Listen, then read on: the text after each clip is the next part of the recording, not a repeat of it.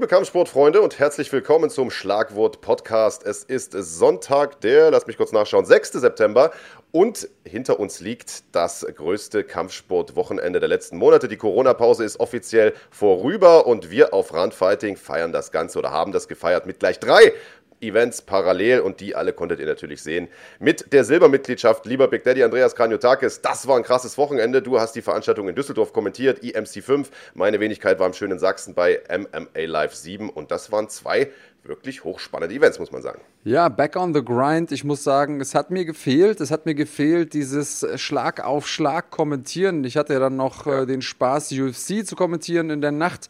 Da äh, ist was passiert, was man eigentlich von den deutschen Events äh, erwartet hätte, aber dazu mehr. Ich muss sagen, dass äh, in Deutschland echt gut was los war gestern und äh, ich persönlich feiere es.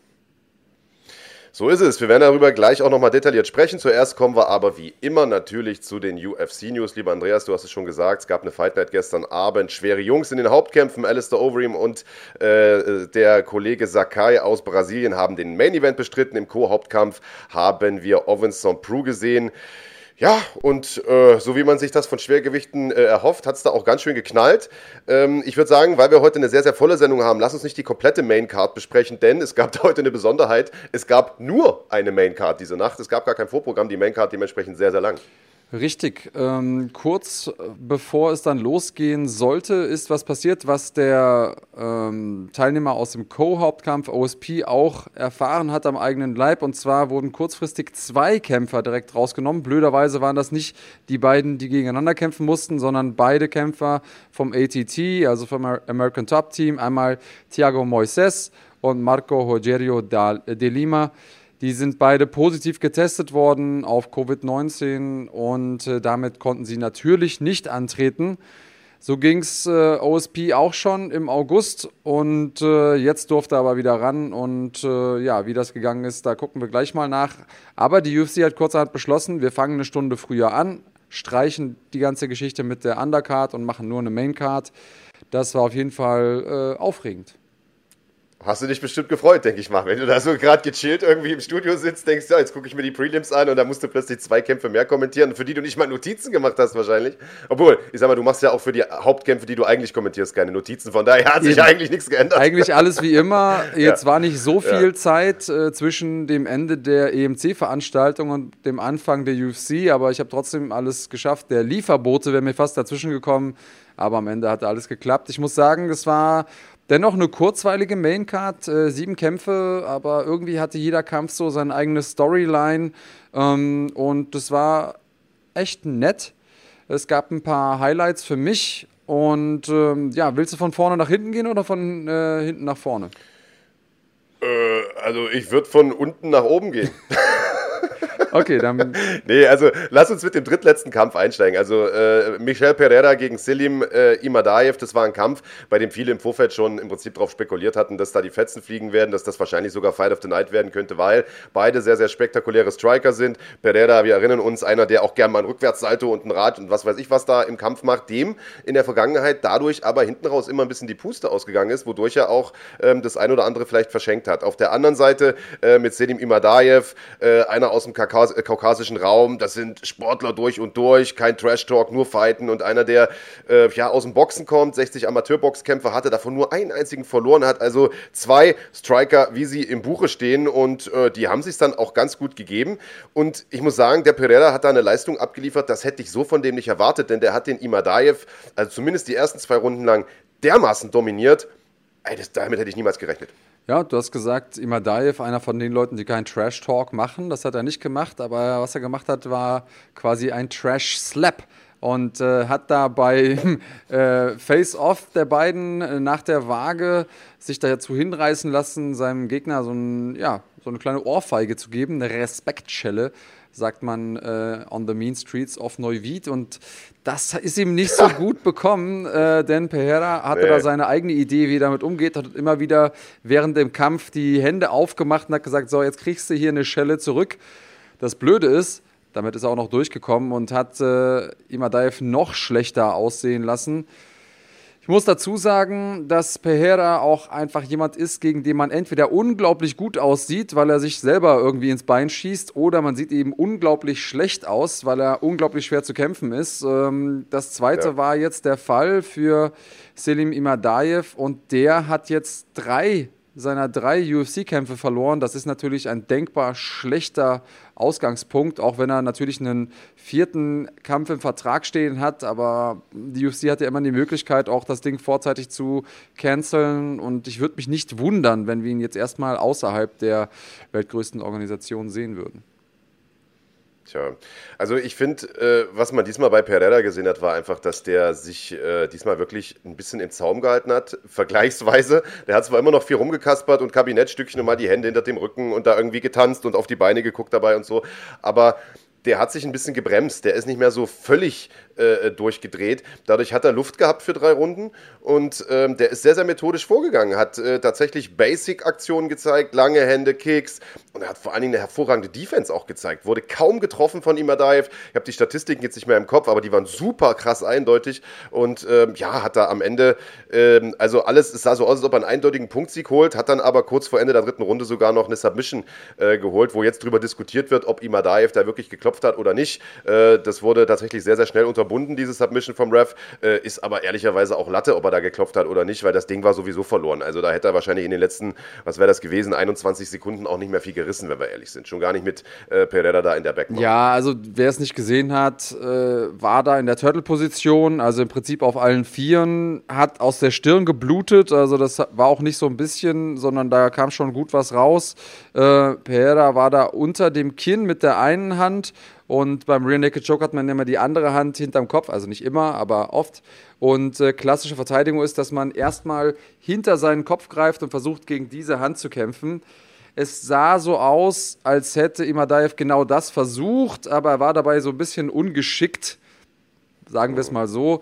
Ich glaube, dass er tatsächlich nicht getappt hat, aber ich glaube auch, dass es ehrlich gesagt keinen wirklichen Unterschied mehr macht. Es war noch ein bisschen zusätzliches Make-up für das Ergebnis, das es eigentlich nicht gebraucht hätte. Wenn ich mich richtig erinnere, hat er in den Runden 1 und 2 jeweils sechs Schläge gelandet. Ich glaube, in der dritten maximal zwei mehr. Ähm, und auf der anderen Seite. Und dafür 30 kassiert ja, ja. oder so. Ja, also das, das war sehr, sehr eindeutig. Er sah da ähm, einfach überfordert aus. Ich finde es schade, weil das wird ihm eigentlich nicht gerecht. Er hat definitiv andere Skills. Du hast es eben angesprochen, ist ein guter Boxer, auch ringerisch nicht schlecht. Aber dieser Michel Pereira, der ist, wenn er seine Verrücktheit, seine unkonventionellen Aktionen dosiert einsetzt, ein brandgefährlicher Mann. Ähm, ich habe während der Übertragung schon gesagt, ich würde ihn gerne gegen Cowboy Cerrone sehen. Er selber hat aber jemand ganz anderen herausgefordert, nämlich Jorge Masvidal. Jetzt ist Masvidal natürlich gerade beschäftigt, denn da geht es um den BMF-Titel gegen Diaz das zweite Mal. Das ist ja diese Woche so ein bisschen ähm, rausgekommen. Aber ich würde es mir angucken. Also Pereira erstmal gegen Cowboy und dann äh, der Sieger gegen den BMF-Sieger. Äh, ja, also man muss ja mal sagen, dass das auch ein wichtiger Sieg für Pereira war, der äh, seinen letzten Kampf jetzt im Vertrag hatte. Das war der vierte Kampf für ihn äh, und der die letzten beiden Kämpfe halt irgendwie auch ganz blöd verloren hat. Äh, einmal durch, einen, durch eine Disqualifikation gegen Diego Sanchez, den er einfach mal ein Knie zum Kopf geballert hat und dann gegen Tristan Connelly dieses Ding, was ich vorhin erwähnt hatte, wo er irgendwie vier Rückwärtssaltos gemacht hat und dann plötzlich nicht mehr stehen konnte, weil ihm die Puste äh, ausgegangen war. Also ich glaube, mit dem Sieg hat er jetzt sozusagen sich eine Vertragsverlängerung auch verdient und ich bin mal sehr, sehr gespannt, wie dieser neue Michel Pereira, dieser Pereira 2.0 äh, gegen die Top-Leute im Weltergewicht aussieht. Das ist eine spannende Gewichtsklasse, da könnte ich mir einige gute Duelle vorstellen. Und ich sag mal, wenn wir ehrlich sind, alle meckern darüber, dass der solche, äh, solche Theaternummern da durchzieht. Aber sehen wollen wir das doch alle. Ich finde das total cool. Ich meine, wenn der am Ende gewinnt, warum nicht? Äh, solche Leute wollen wir doch. Also ähm, krasser Typ, cooler Kampf. Ähm, Co-Hauptkampf war nicht minder spannend besetzt. Wir haben mit Ovinston Prue einen, ja, mittlerweile eigentlich schon totalen Veteranen, einen alten Hasen, wenn man äh, so will, ähm, der im Prinzip schon alles da gesehen und erlebt hat und mitgemacht hat in der UFC, unter anderem auch sogar äh, schon gegen John Jones mit Titel gekämpft hat. Eigentlich ein guter Ringer, aber eben auch einer, der, wenn er hinlangt, äh, sozusagen Kämpfe beenden kann. Und das hat er gestern wieder eindrucksvoll unter Beweis gestellt gegen äh, einen aufstrebenden Alonso Manifield, der ähm, einer dieser vielen jungen Stars ist, die äh, den Sprung über Dana Whites Contender-Serie in die UFC geschafft haben, da auch einen ganz guten Run hingelegt hat, bis er jetzt im letzten Kampf gegen Devin Clark irgendwie eine etwas unglückliche Punktniederlage kassiert hat. Naja, und er wollte jetzt gegen OSP eigentlich zurück auf die Siegerstraße, aber daraus ist nichts geworden. Daraus ist nichts geworden. Und ja, einen ganz ordentlichen Run, hast du gesagt. Hat alle seine Kämpfe, sowohl bei der Dana White Contender Series als auch in der UFC in der ersten Runde durch K.O. gewonnen. Sieht ja auch ja. aus wie ein griechischer Gott gemeißelt aus Marmor. Äh, ja, so ein bisschen wie ich eigentlich. Hat mich ein bisschen an mich erinnert, so vom, vom, von der Physis her. Ja. Mhm. Ja, ich muss noch mal mit deinem Arzt reden, dass er die Dosis anders einstellt. Aber äh, ja, sowas in der Art. Ähm, ja. Und wir haben ja auch gesehen, dass OSP K.O. gehen kann. So ist es nicht ähm, ja. hat das äh, gezeigt, dass er vor allen Dingen, wenn er hinten raus müde wird, auch ein Kinn hat, das man knacken kann, sagen wir mal so. Und nicht mhm. wenige Leute haben das äh, Alonso Manifield zugetraut, dass er das hinbekommt. Jetzt hat er aber da irgendwie einen OSP vor sich gehabt, der sehr, sehr bedacht war. Irgendwie war das so die Überschrift des Abends, finde ich. Wir haben diesen Pereira, ja. der seinerseits bedacht war für seine Verhältnisse. Wir haben hier einen OSP erlebt, der taktisch sehr, sehr klug gekämpft hat. Ich hatte das Gefühl, der hat überhaupt nichts gemacht, was nicht auch wirklich notwendig war. Also keine überflüssigen ja. Bewegungen. Der hat da gestanden, der hat Manifield gestellt.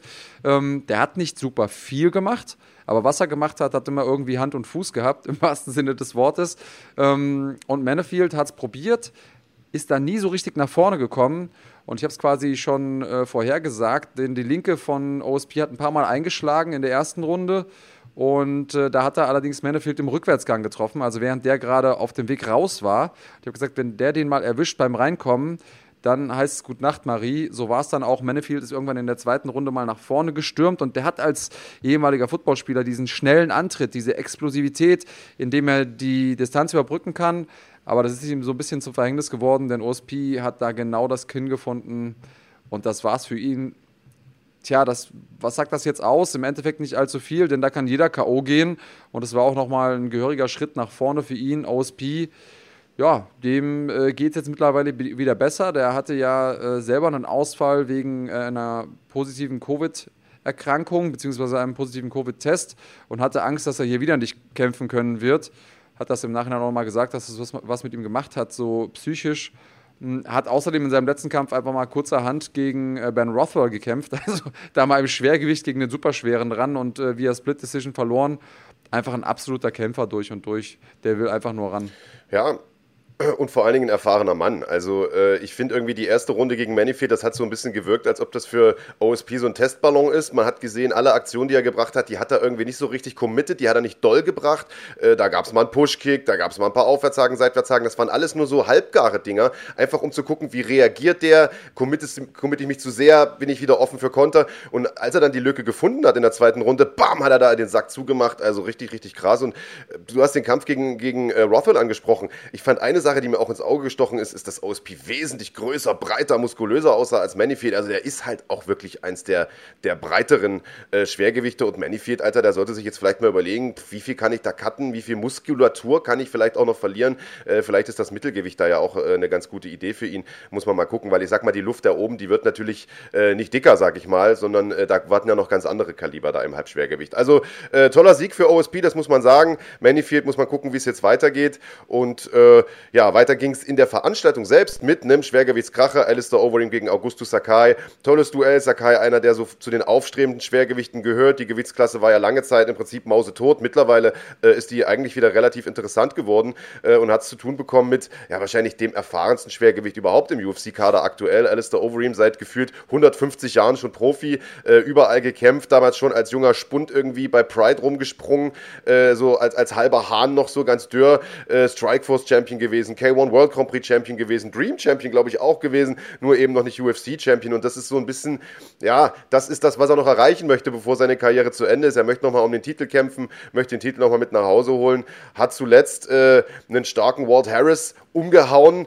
Äh, und äh, ja, ist jetzt gegen Sakai, muss man ehrlicherweise sagen, auch so ein bisschen Stück weit als Favorit ins Rennen gegangen. Aber es ist eben Schwergewicht, Andreas, alles ist da möglich. Und äh, Sakai sah am Anfang auch überhaupt nicht so schlecht aus. Das war eine richtig enge Kiste.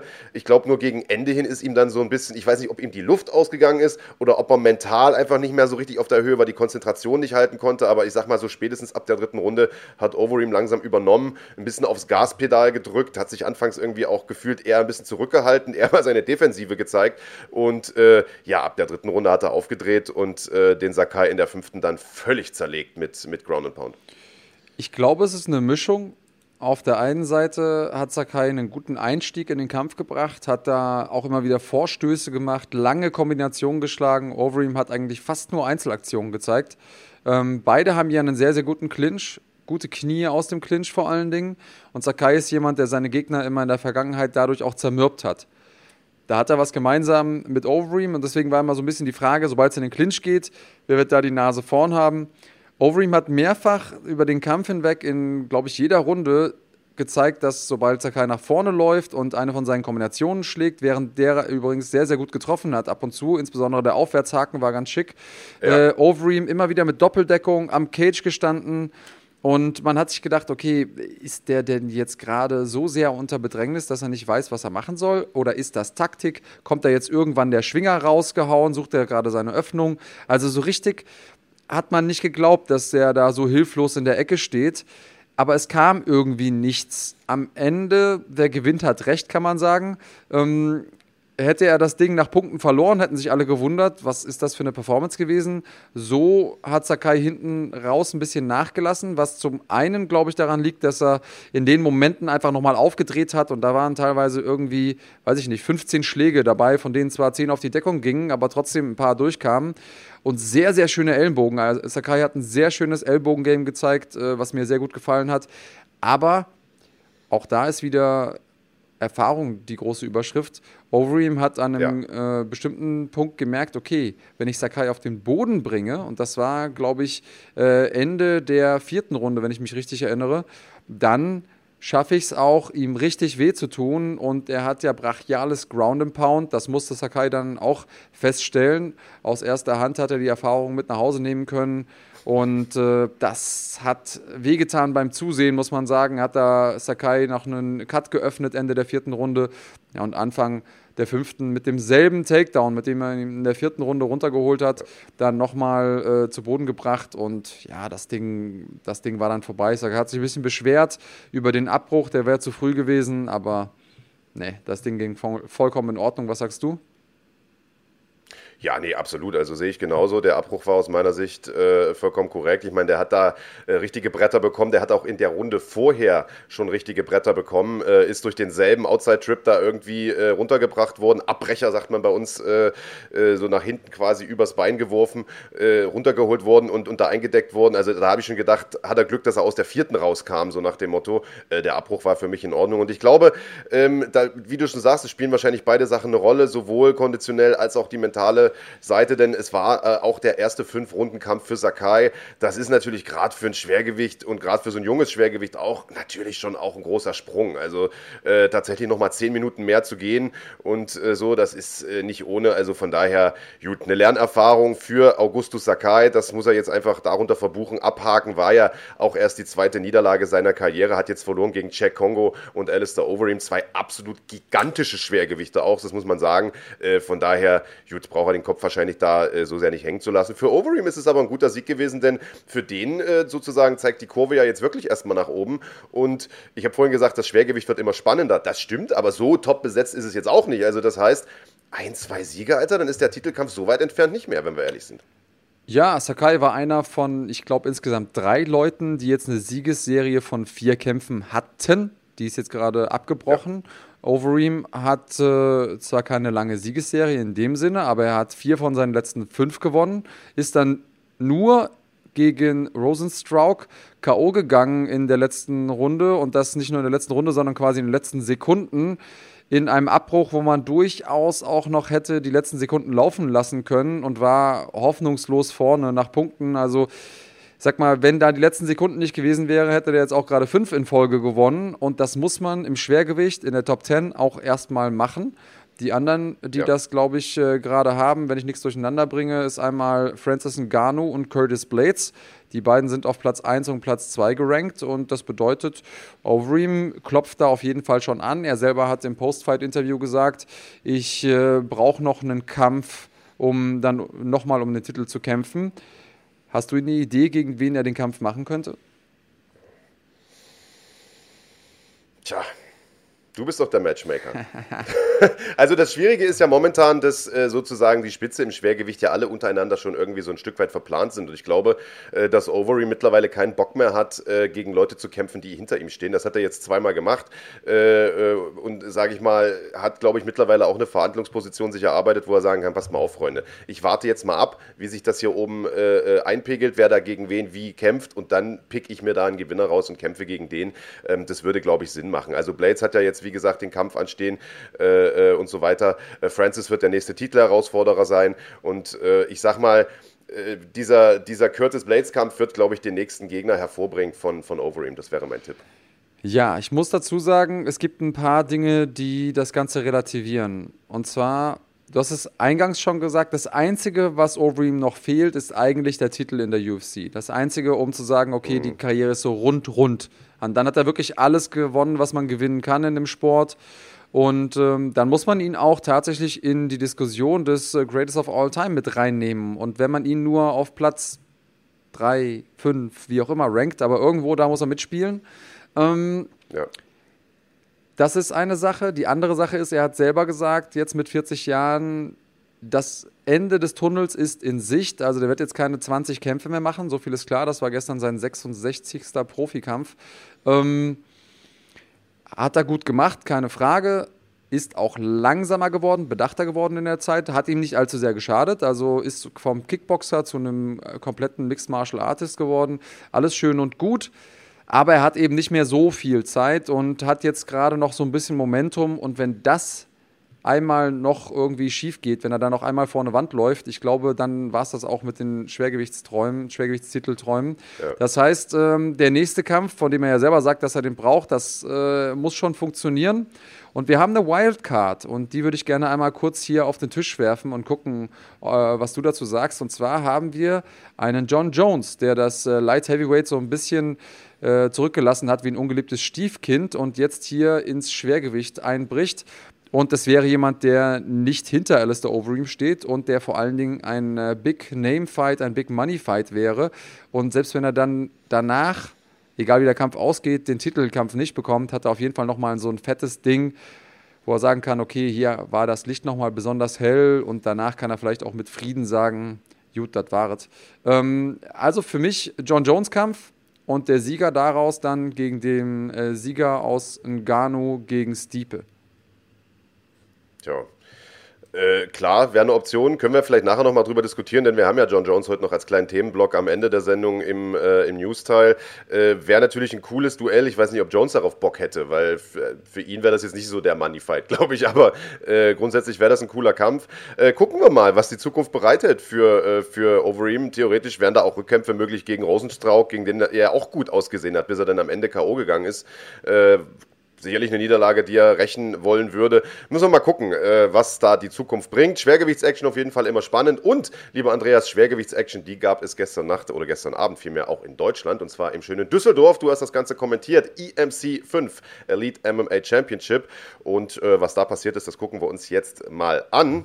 Den Hauptkampf bestritten, den haben nämlich, äh, wie heißt der gute Mann, Satoshi Ishii seines Zeichens Olympiasieger gewesen, der es mit Stuart Austin zu tun bekommen hat. Bellator-Veteran, Nova Fighting Championship, da haben wir den schon mal gesehen. Und es ging in diesem Kampf um den Titel im Schwergewicht der Organisation. Der wurde da frisch ausgelobt. Und Ishii ist eigentlich so ein bisschen als Favorit da reingegangen, weil er ja, äh, ich sag mal, auch, ich sag mal, zum Gym des Veranstalters ein Stück weit gehört und so. Aber für den lief das gar nicht so gut. Ja, also ehrlich gesagt lief der Kampf für keinen so richtig gut. Ähm, auch für den Kommentator nicht. Also den Kommentator, die Zuschauer, äh, selbst der Sieger, für den lief der Kampf ja. nicht besonders gut. Also Stuart Austin hat das ja. Ding nach Punkten gewonnen. Alle Punktrichter haben gesagt 48, 47, sprich drei Runden bei Austin, zwei Runden bei Ishii. Ähm, geht das in Ordnung so? Ja. Habe ich so erwartet? Nein. War der Kampf spannend? Nein, du hast ja gesagt Schwergewichts-Action. Schwergewicht ja, Action nein. Also so ehrlich muss man sein. Der Rest der Fightcard war richtig geil. Also da war wirklich einiges geboten. Ishii ist eben jemand, dass wenn er seinen Kampfstil durchbringt, wird es kein aufregender Kampf. So viel äh, weiß man. Er ist jemand, der gerne clincht am Zaun. Jetzt ist aber Stuart Austin auch jemand, der sich eigentlich relativ gut bewegt, hat aber da keinen richtigen Weg rausgefunden und hat dann immer wieder nachdem ihm oder während ihn Ishii an den Zaun äh, geklammert hat oder, oder gedrückt hat, mit, äh, mit so Hammerfists, mit so Donkey Kong-Fäusten hinten auf den Rücken gehauen. Also auf die Wirbelsäule selber darf man ja nicht, aber so links und rechts war es dann schön rot bei Ishii hinten raus. Ishii hat aber so gut wie gar keinen Schaden gemacht. Der ist einfach immer da geblieben, hat gedrückt, hat hier gedrückt und damit hat Austin gefühlt den ganzen Kampf mit dem Rücken gegen den Zaun äh, gestanden und hat dann diese äh, Donkey Kong Fäuste auf den Rücken geschlagen und das hat offensichtlich ausgereicht, um drei Runden zu gewinnen. Ähm, ich finde es insofern gut, weil Ishii für seinen Kampfstil nicht auch noch belohnt wurde. Ich hätte erwartet, dass diese Kontrolle mehr zählt, weil ehrlicherweise auch diese Fäuste nicht allzu viel Schaden gemacht haben. Aber ähm, ja, es ist definitiv ein schwieriger Kampf. Wie hast du ihn gesehen? Also ich bin ja grundsätzlich ein Freund davon, wenn Punktrichter Schaden über Kontrolle werten, weil man das ja immer mal wieder sieht, dass auch einer einen Takedown holt, nichts draus macht, von unten zwei, drei Ellbogen frisst und dann bekommt trotzdem der, der den Takedown gemacht hat, die Runde. Finde ich total mhm. doof. Äh, Schaden über Kontrolle wäre definitiv mein, meine äh, sozusagen Richtlinie, wenn ich einen Kampf punkten würde. Auf der anderen Seite ist Schlag nicht automatisch auch gleich Schaden. Und wenn ich so ein paar Dinger hier so auf die Schulter haue, naja, also die kann auch meine Oma ab wahrscheinlich. Äh, aber wenn du natürlich wenig zu bewerten hast, dann musst du dich ja an irgendwas auch festhalten. Und ich sag mal, Kontrolle mag schon sein, aber jemanden da einfach nur an Zaun zu drücken, ja, ist per Definition schon Kontrolle, aber ist jetzt aus meiner Sicht auch keine, weiß ich nicht, wie ich das sagen soll, keine dominante Kontrollposition. Also ich meine, du hältst den da fest, aber es passiert ja nicht wirklich was, weißt du? Wenn du ihn runterholst und änderst deine Position oder wie auch immer oder haust mal ein bisschen ab und zu einen rein, dann mag das noch was anderes sein. Also ich finde, das Urteil ist schon okay. Ich finde, es ist okay. Äh, und es ist, wie du schon sagst, Ishii wird, wurde wenigstens nicht belohnt für den Kampfstil. Also vielleicht ist das auch so ein Stück weit ein Weckruf, ähm, dass er erfährt, Alter, das nächste Mal muss ich einfach noch ein bisschen aktiver sein äh, und die Leute halt nicht nur kontrollieren, nicht nur festpinnen, sondern ähm, ja, vielleicht auch zu einer Submission gehen, dass er das kann, hat er ja bei GMC beispielsweise gezeigt, als er da diesen, äh, ich glaube, Scissors Joke oder was das war, äh, gemacht hat. Ich weiß gar nicht mehr genau, irgendwas äh, am Boden. Ähm, und äh, das, also da muss er, glaube ich, wieder hin. Ähm, aber gut, wollen wir da gar nicht äh, zu lang groß drum rumreden. Äh, du sagst, der Kampf war nicht so spektakulär, dafür gab es ja aber im, davor äh, einige spektakuläre Duelle, unter anderem ebenfalls im Schwergewicht. Ähm, Erko Jun, den haben wir ja noch interviewt hier vor ein paar Tagen, äh, absoluter Superstar in den sozialen Medien. Äh, KSW-Kämpfer, hat seine ganzen Kämpfe bislang dort bestritten, war lange Zeit ungeschlagen, bis er auf den ehemaligen Strongman äh, Mariusz Pudzianowski getroffen ist, gegen den er dann TKO gegangen ist in der ersten Runde. Hat es jetzt zu tun bekommen mit Damian Ojewski und alle haben im Vorfeld gesagt, naja, der Ojewski, äh, das ist so ein bisschen, sagen wir mal, ein Aufbaugegner dafür, dass der Jun jetzt sozusagen wieder auf die Siegerstraße zurückkommt und so und bei KSW nochmal angreifen kann, aber also diese, von dieser Aufbaurollen, äh, Aufbaugegnerrolle hat der Ojewski selber nichts gewusst, wa? Ja, der hat offensichtlich ein anderes Drehbuch bekommen, hatte da irgendwie ja. drei Kämpfe in Folge gewonnen, hat die auch alle durch K.O. Äh, verloren, Entschuldigen, hat die auch alle durch K.O. verloren. Ähm, das war alles nicht so schön gelaufen für ihn und deswegen hat man natürlich gedacht, okay, der Jun, der kann auch ein ganz gutes äh, Fund da raushauen, der wird den schon abfertigen. Problematisch für Jun war, dass sein Gegner gute 15 Kilo schwerer war als er und einfach sehr viel mehr Argumente im Sinne von äh, Schlagkraft mitgebracht hat.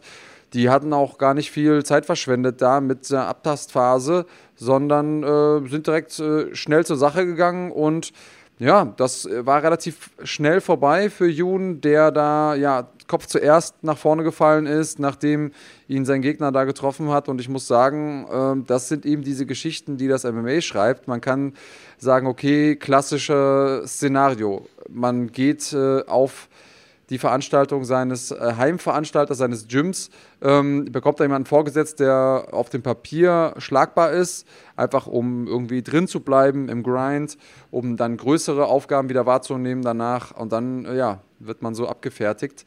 Shit happens. Ähm, ich weiß nicht, ob ja. das noch 15 Mal passiert, wenn die 15 Mal gegeneinander kämpfen, aber es ist nun mal passiert und äh, das ist die Realität, die der Sport schreibt. So ist es. Also äh, klar, kann natürlich immer mal passieren, dass man, wie du schon gesagt hast, nach 30 Sekunden äh, auf eine Bombe draufläuft. Äh, aber vielleicht äh, lag es auch wirklich an, an der Vorbereitung. Ich äh, meine, es war jetzt, wie gesagt, Corona-Zeit. Ähm, ich habe im Interview mit Jun drüber gesprochen. Ihr könnt euch das im Übrigen noch anschauen. Auf dem äh, Schlagwortkanal findet ihr das hier bei uns. Das Interview mit Erko Jun auf Englisch zwar, aber ja, gute halbe Stunde haben wir da miteinander geschnackt. Sehr, sehr sympathischer Typ auch. und er hat gesagt, naja, ich habe eigentlich mein komplettes Haus umgebaut, habe hier zu Hause trainiert, aber Andreas, du weißt so gut wie ich, äh, das ist natürlich nicht das Gleiche, äh, als wenn du jetzt, sagen wir mal, in einem Gym trainierst, wo du einen Trainer hast, der wirklich äh, peinlich genau auf deine Ausführung und so weiter achtet, der dich pusht, der dich in den Arsch tritt. Und äh, ich sag mal, wenn du so ein Home Gym hast, das wird sicherlich auch dann zu 70, 80 Prozent auch eher so Kraft-Konditionstraining sein äh, und, und so. Und du hast einfach nicht das gleiche Training wie äh, wenn du regelmäßig mit deinem Team trainierst. Und dazu kommt, dass Erko Junior bis vor kurzem auch noch eine gebrochene Hand hatte. Und wenn ich mich jetzt recht erinnere, war das auch die rechte. Und die hat er sich tatsächlich gebrochen an so einem, an so einem Boxautomaten, als er irgendwie äh, ja, abends mal unterwegs war mit den Jungs. Und ich sag mal, ich weiß nicht, wie lange die die jetzt verheilt ist oder so. Aber ein Handbruch, das dauert nicht so mega lang, bis das verheilt ist, aber behindert dich natürlich trotzdem im Training und so. Also ich weiß nicht genau, wie gut er sich darauf vorbereiten konnte auf diesen Kampf. Ähm, ist jetzt die zweite Niederlage in Folge für ihn. Äh, sehr, sehr schade. Muss man gucken, wie er zurückkommt. Äh, die nächste Veranstaltung gibt es ja schon im Oktober. Vielleicht äh, tritt er da ja schon wieder auf. Äh, nach 36 Sekunden äh, hat er ja jetzt nicht so viel äh, Schaden genommen. Klingt jetzt blöd, weil er K.O. gegangen ist oder TKO, aber äh, theoretisch könnte er nächsten Monat schon wieder kämpfen. Ja, es war schon, war schon eine gute Bombe. Ähm, die Athletic Commission in den USA würde ihn da mit Sicherheit sperren, mal so für 90 Tage äh, prophylaktisch. Die gibt es ja hier nicht. Die gibt es aber hier nicht, genau. Und eine Sache, über die ja. er sich einfach grundlegend Gedanken machen muss, ist, ob er da wirklich im Schwergewicht bleiben will. Also er kann mit Sicherheit die leichteren Schwergewichte ja. besiegen. Ähm, aber gegen die ganz schweren Jungs, es gibt ja einen Grund, warum es Gewichtsklassen gibt. So einfach ist es. Er hat da zwar den, den äh, Geschwindigkeitsvorteil, keine Frage, aber ob er dann gegen ja. die äh, 116, 120 Kilo Jungs da wirklich mit seinen knapp 100 Kilo irgendwie ran ja. möchte, ran muss, das muss er für sich selber entscheiden. Das ist auf jeden Fall eine große Herausforderung, wenn er das macht. Ähm, ich bin sehr, sehr gespannt. Ich äh, würde sagen, wir gucken uns gleich auch nochmal das Weltergewichtsturnier an, denn sehr, sehr viele Leute gestern haben genau Absolut. deshalb eingeschaltet. Ja, vollkommen richtig, Andreas. Äh, das war wahrscheinlich so der heimliche Main-Event des Ganzen oder die heimlichen Main-Events des Ganzen. Gut besetztes Turnier im Weltergewicht. Hier sehen wir nochmal die Brackets. Ismail Naudiev, UFC-Veteran. Äh, Timoteo Zlopacic, starker Mann. Und mit Amiran Gogolaze, so wahrscheinlich das Dark Horse des Turniers. Und ähm, ja, wie das abgelaufen ist, äh, das wird euch jetzt mal der Andreas erzählen, denn der hat das Ganze kommentiert. Es ist, wie du sagst, äh, lieber Marc, man hat es auch im Chat gemerkt. Ich äh, lese ja immer zwischendurch äh, den Chat mit, auch beim Kommentieren, um zu gucken, ja, wie sind die Leute so drauf? Gibt es da irgendwelche Fragen, die man vielleicht beantworten kann, einstreuen kann?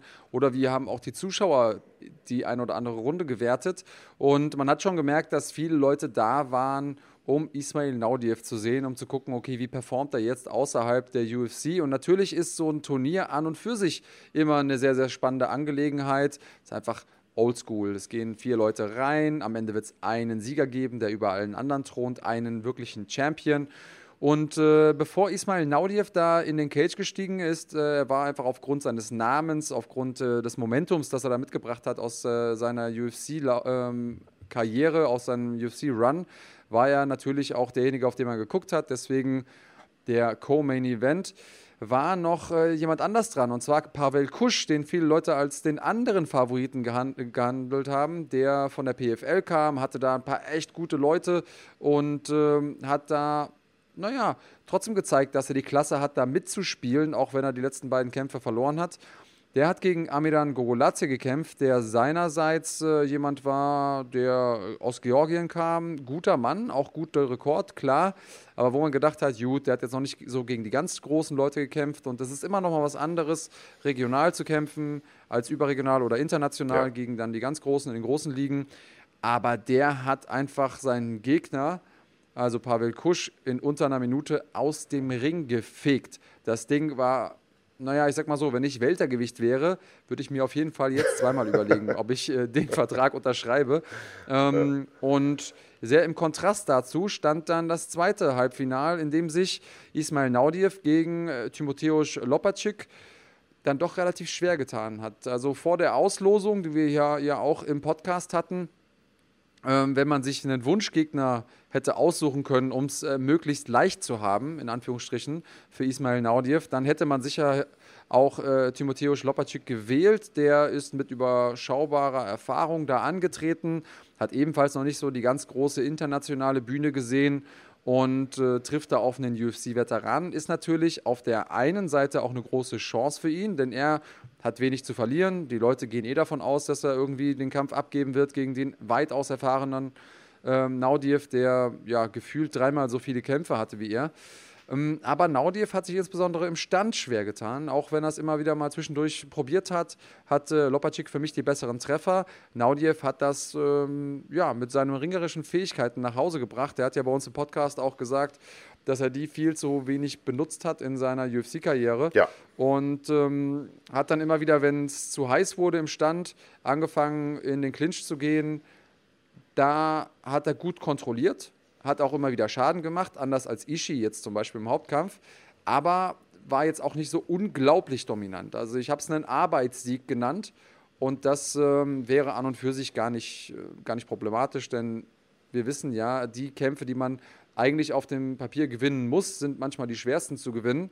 Ähm, aber es ist eben im starken Kontrast zu dem, wie das andere Halbfinale ausging. Und deswegen wurde da auch gestern schon im Chat so ein bisschen gemunkelt und rumort ob das denn so gut für ihn ausgehen wird. Äh, Ismail Naudiev, äh, wenn er das Ding natürlich hier gewinnt, nimmt er nicht nur die 10.000 Euro mit nach Hause, sondern auch das Momentum, um vielleicht wieder zurück in die UFC zu kommen.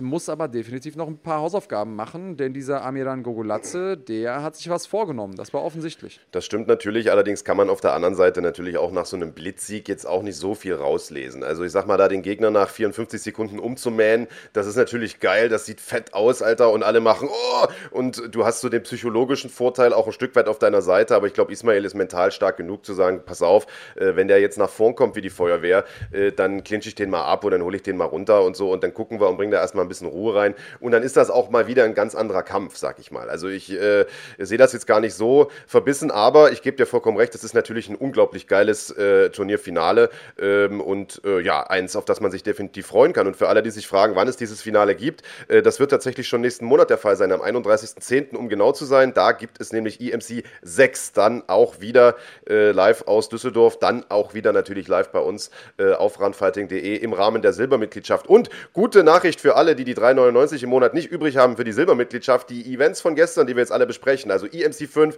MMA Live 7 und äh, den Mixfight Championship Fight Club, die gibt es ab jetzt, also jetzt, wenn ihr diesen äh, Podcast, äh, Podcast zu Ende geschaut habt, schon im Rahmen der Bronze-Mitgliedschaft. Also für die sozusagen kleine Mitgliedschaft könnt ihr euch die Events im Real Life anschauen. Wenn ihr alles live schauen wollt, dann braucht ihr künftig weiterhin die Silbermitgliedschaft. Also das Ganze könnt ihr euch nochmal angucken.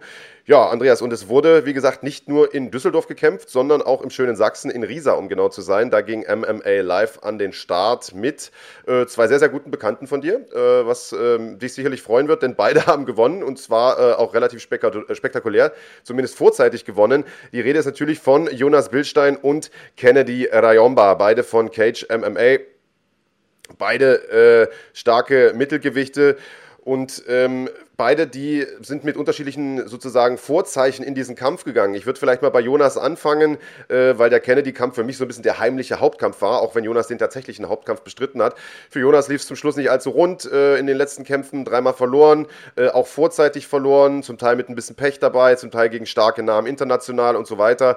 Ähm, hat es jetzt zu tun bekommen mit Amilcar Alves, ein Mann mit einem guten Namen, äh, UFC-Veteran, aber einen, der zuletzt auch seine Schwierigkeiten hatte, so ehrlich müssen wir sein. Und das Ganze war, auch so ehrlich müssen wir sein, eigentlich ein Pflichtsieg für Jonas, wenn er äh, sozusagen noch da oben was äh, mitreden wollte. Und ich muss sagen, er hat nicht nur die Pflicht erfüllt, sondern eigentlich im Prinzip äh, auch die Kür, ähm, hat da in der zweiten Runde den Sack wirklich auf brachialste Weise zugemacht. Und was mich persönlich gefreut hat, ist, er ist so ein bisschen, hat sich auf seine alten Stärken wieder besonnen. Wir haben ja in den letzten Kämpfen einen Jonas gesehen, der ähm, ja offensichtlich stark an seinem Striking gearbeitet hat, an seinem Boxen gearbeitet hat und dann aber ein bisschen im Kampf Kampf zu viel, finde ich, sich darauf verlassen hat. Äh, das hat er diesmal überhaupt nicht gemacht, sondern nachdem es da ein, zwei Kicks von Alves gab, ist der sofort rein, holt den runter und hat das gemacht, was er von ihm kennt. Zähes Ground and Pound, bam, bam, bam, bis der Gegner einfach zerbricht.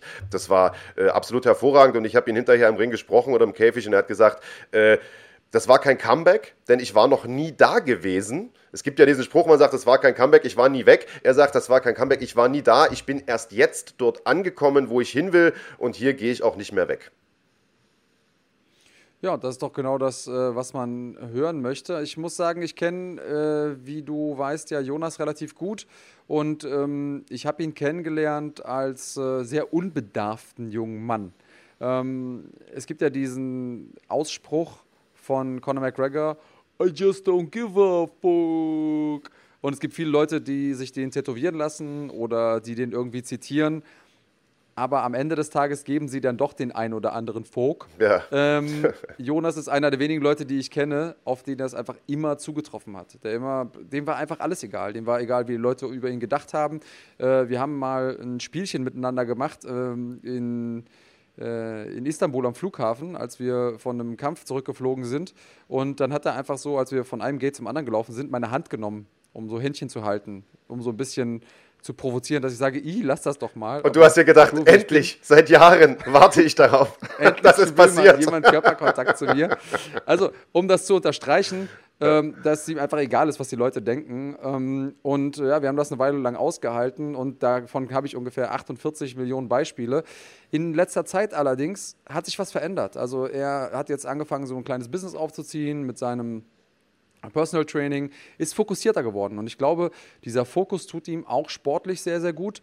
Und da freue ich mich sehr drüber und äh, ja, hoffe natürlich, dass es weiter bergauf geht für ihn mit ihm. Ja, also wenn er in der Form auftritt von gestern, definitiv. Ähm, wie gesagt, ich denke, dass Amerika Alves jetzt wahrscheinlich nicht äh, das Niveau von Gegner ist, äh, das, das, gegen das wir Jonas dauerhaft sehen wollen. Also ich glaube schon, dass er zu höheren Berufen ist. Ich will ihm den Sieg da auf gar keinen Fall schlecht reden. Ich, denn äh, ich glaube, dass er einfach die Art und Weise, wie er das gestern gemacht hat, äh, die war quasi das Statement, was er gestern äh, setzen musste, was er gesetzt hat. Und Alter, wenn er so auftritt, dann kann er definitiv europaweit auch wieder oben mit angreifen. Und ich freue mich da ähm, definitiv auf kommende Aufgaben. Aber wie gesagt, der heimliche Hauptkampf für mich auf dieser Karte, das habe ich gerade schon so ein bisschen angedeutet, war äh, das Duell zwischen Kennedy Rayomba, Teamkollege von äh, Jonas, auch guter Kumpel von dir, äh, der es zu tun bekam mit dem Berliner Julian Penard. Und das ist so eines dieser raren Matchups, das man in Deutschland ja mittlerweile nur noch sehr, sehr selten zu sehen bekommt. Denn das waren zwei äh, absolut junge, absolut talentierte, absolut aufstrebende äh, Mittelgewichte. Penant äh, schon Top 10 gerankt gewesen, Rayomba ungeschlagen in bislang drei Profikämpfen. Und normalerweise ist es ja heutzutage so, dass man da seine nächsten Kämpfe ein bisschen strategisch plant, äh, solchen Gegnern erstmal ein bisschen aus dem Weg geht, bis man ein Standing erreicht hat, wo man sagt, gut, jetzt kann ich auch mal eine Niederlage kassieren oder schaffe vielleicht den Sprung irgendwie in eine internationale äh, Show. Und es war ursprünglich so geplant, dass beide gegen andere Gegner kämpfen sollten. Äh, der Rayomba hatte, glaube ich, irgendeinen Franzosen und der Pennant irgendeinen Norweger oder umgekehrt, ich weiß gar nicht genau. Äh, Fakt ist aber, beide Gegner äh, konnten nicht antreten wegen Corona. Die waren zwar nicht krank, aber es gab da so Reiseprobleme. Also der Norweger hätte zum Beispiel zwei Wochen Quarantäne machen müssen, hat gesagt, hier kann ich nicht bringen, dann schmeißt mich mein Chef raus und alles. Jedenfalls sind die Typen abgesprungen, ein oder zwei Tage vor der Veranstaltung. Und was der Oleg Schadjew gemacht hat, ist, der ist hin und hat gesagt, passt mal auf, ihr seid doch beide Mittelgewichte, kämpft doch mal gegeneinander. So, gute Idee. Wäre vielleicht auch ein anderer Veranstalter drauf gekommen, aber äh, in der Regel sagen die Kämpfer dann, oh nee, und mit so kurzer Vorbereitungszeit gegen so einen starken Typen und das ist ja komplett anderer Stil und dann kommt sowas nicht zustande. Die beiden haben aber Krieger, wie sie sind, gesagt, Machen wir, kein Problem. Haben sich diese Herausforderung gestellt und das ist natürlich, also das ist absolut geil. Das ist eine äh, Paarung gewesen, wo sich sicherlich so mancher Veranstalter äh, die Finger nachgeleckt hätte. Und äh, am Ende war es ein Kampf, der super schnell vorbei war. Leider muss man sagen, ich habe mich da auf eine, auf eine Schlacht gefreut, am besten drei Runden lang. Ähm, aber was wir da zu boten, äh, geboten bekommen haben, war nicht minder spektakulär, denn Kennedy Rayomba ist da reingegangen und hat den Julian Penan umgelegt innerhalb von 50 Sekunden mit einer Rechts-Links-Kombi, schulbuchmäßig äh, und also fast schon ein bisschen gruselig, muss ich sagen. Ja, und ein äh, bisschen gruselig trifft es ganz gut. Ich äh, glaube, ich war äh, bei Kennys erster Trainingssession dabei, damals noch im Combat Club Cologne. Und ähm, habe ihn gesehen, er war vorher auch schon irgendwie athletisch ganz gut gebaut, aber man hat eben gesehen, der bewegt sich so ein bisschen unbeholfen. Und ähm, dann war ich nochmal zwei Wochen später im Training. Ich glaube, war irgendwie zwischendurch mal, äh, habe einen Ausflug gemacht ähm, und äh, kam dann zwei Wochen später wieder und auf einmal kann der Junge boxen. Also das war wirklich von 0 auf 100 in, in 0,5 ja. Sekunden quasi. Ähm, und einen Monat später habe ich mit dem Sparring gemacht und der hat mich ein paar Mal gut getroffen. Und das ist ja so, was dauert normalerweise alles. Was ich mit sagen will, ist einfach ein unglaubliches Naturtalent. Ähm, Und was hältst du davon? Äh, sollen wir kurz mit ihm quatschen? Ich habe ihn hier gerade auf der Leitung. Sollen wir mit reinnehmen? Ja, sehr, sehr gerne doch. Okay, dann machen wir das. Ich versuche gerade die Leitung herzustellen und dann sehen wir uns gleich zusammen mit Kennedy Rayomba wieder und fragen ihn mal, was sein Geheimnis ist. Und da ist er bei uns in der Leitung, der großartige Kennedy Rayomba. Kennedy, vielen Dank erstmal, dass du dir die Zeit genommen hast, hier heute bei uns in der Sendung zu sein. Und ich habe es den Zuschauern gerade schon erklärt, was wir gestern Abend von euch gesehen haben. Das ist etwas, was wir in der deutschen MMA-Szene gar nicht mehr so oft erleben, nämlich zwei junge, aufstrebende Talente mit einer super Bilanz, mit einer großen Zukunft auch in diesem Sport, die schon äh, ja so zeitig in ihre Karriere aufeinandertreffen. Also häufig wird da ja äh, ein bisschen taktiert und äh, den starken Gegnern erstmal eine Zeit lang aus dem Weg gegangen, denn äh, einer von beiden muss ja verlieren und dessen Karriere kommt dann notgedrungen erstmal ins Stocken. Ihr beiden habt da aber offensichtlich gar nicht lang gezögert, hat gesagt, Mensch, den Kampf nehme ich an. Äh, ganz ehrlich, wie lange musstest du überlegen, ob du da zustimmst oder ablehnst? Also ich bin ehrlich, bei der Fahrt hin äh, wurde mir ja schon zweimal erstmal, äh, zwei Gegner wurden mir schon abgesagt. Im Hintergrund wurden mir noch mehr Gegner abgesagt, so, also und dann war es halt so, dass ich schon auf, der, äh, auf dem Weg äh, nach äh, Riesa war und wir waren eine Stunde, zwei Stunden weit entfernt. Und dann soll, muss ich mir halt überlegen, fahre ich jetzt umsonst oder nehme ich jetzt den Kampf an, weil sonst gibt es da keinen Kampf und dann warte ich wieder äh, Ewigkeiten. Ich habe ja schon vorher ein Jahr quasi nicht gekämpft und deswegen habe ich mir dann gedacht, komm, wegen der Vorbereitung und wegen den ganzen Jungs und wegen meinem Team, äh, ich bin ihnen das schuldig, ich, nehme ich aber den Kampf an. Ist zwar riskant, aber gehst einfach rein und danach bringst du deine Leistung ab. So eine äh, Leistung ab, ja. Hat ganz gut funktioniert und äh, da soll noch mal einer sagen, Schuld wäre was Schlechtes.